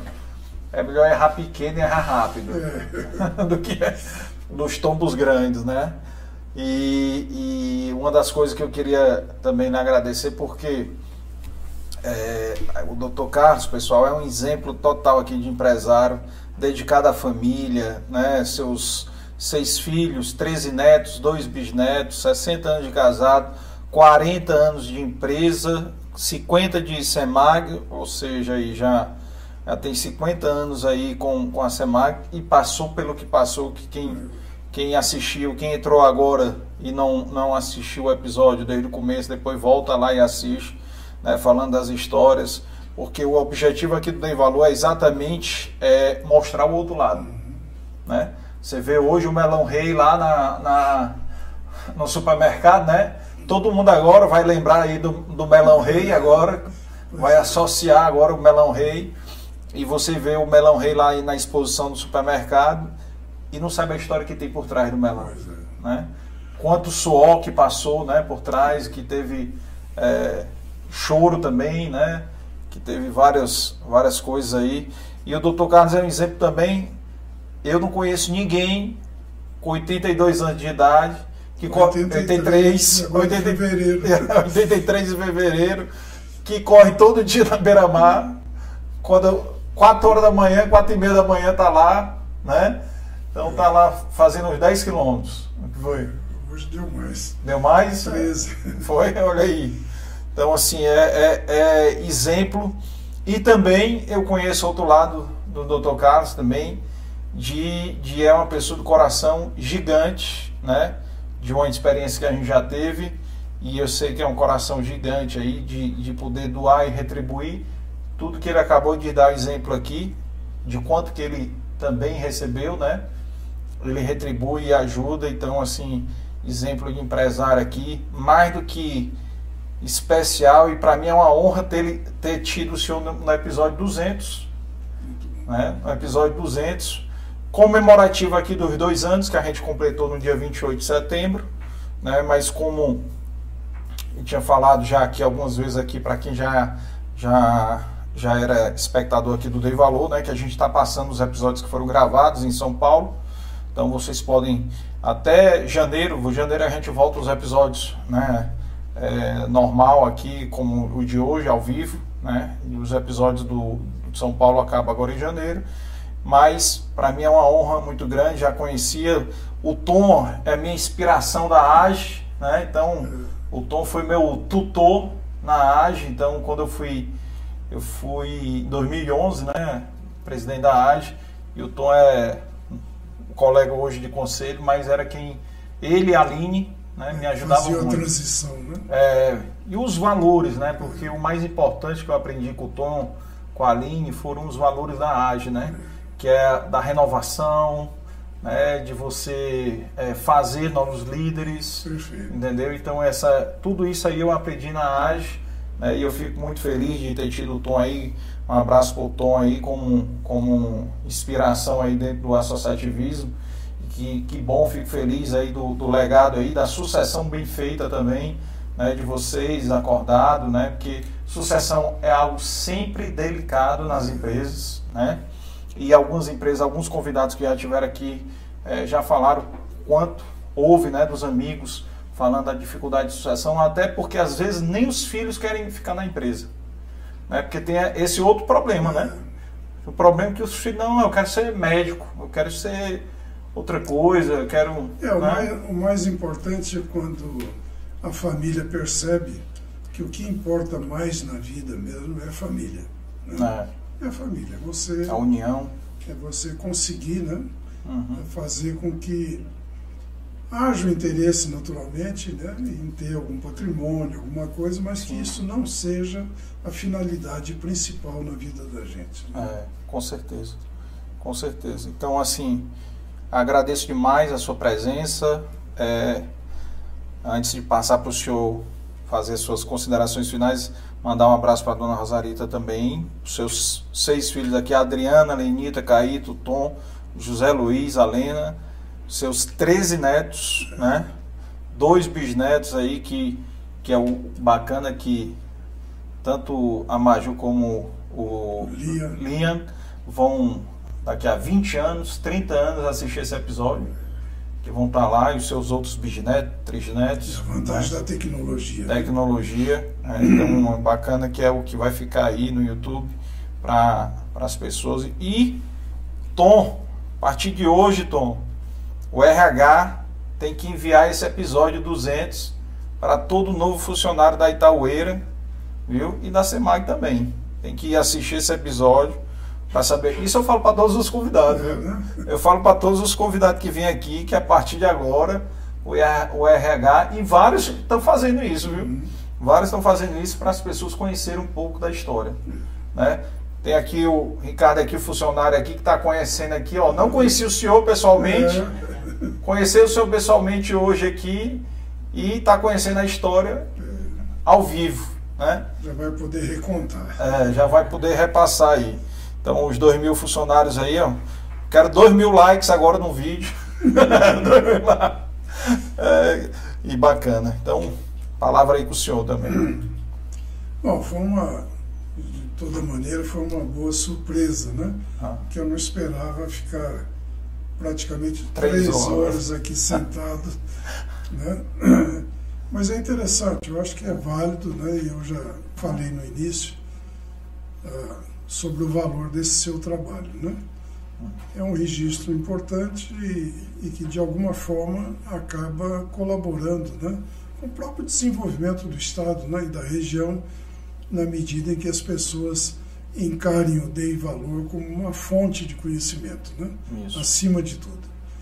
E lhe cumprimentar, dar os parabéns aí pelo desempenho. Espero que seja o início de uma caminhada ainda maior, né? Tomara. mais expressiva. Tomara, eu lhe ouço que dê tudo certo. Muito obrigado aí pela oportunidade. Nada. E para quem está assistindo a gente, só lembrando, nós somos, até um dado importante, nós somos o maior canal de o maior podcast de empreendedorismo e negócio em conteúdo Beleza. no Brasil. Então nós somos o maior, nós temos mais de 2.500 vídeos no, no, no, nosso canal Então, os podcasts nacionais que tem mais likes, tem mais inscrições, tem mais visualizações lá, lá do Sul, né? Infelizmente, o nosso aqui no Nordeste não tem a mesma visualização, mas o conteúdo está sendo produzido. Quem quiser aprender, bebe aí da fonte, que tem muita coisa bacana, muitas histórias, histórias surpreendentes. E lembrando também né, de agradecer vocês seguirem, se inscrever, deixar o like, compartilhar, comentar, seguir a gente no Spotify, no, no também no Instagram para vocês acompanhar a agenda. Quem quiser ser patrocinador nosso, só entrar em contato no direct. E quem quiser doar, tem aí o, o Pix aí na, na, quiser ajudar o Dei Valor né, a continuar essa missão, pode doar através do Pix, Dei Valor, é, o e-mail deivalorpodcast.gmail.com e tem um QR Code na tela de vocês também aí que podem também fazer. E agradecer é, os nossos patrocinadores, BS Paulo, a Maison também, nosso apoiador aqui de hoje, e a BSPA, que é a nossa patrocinadora aí, Dr. Beto, desde maio do ano passado aí, vem ajudando a gente aqui no Dei Valor.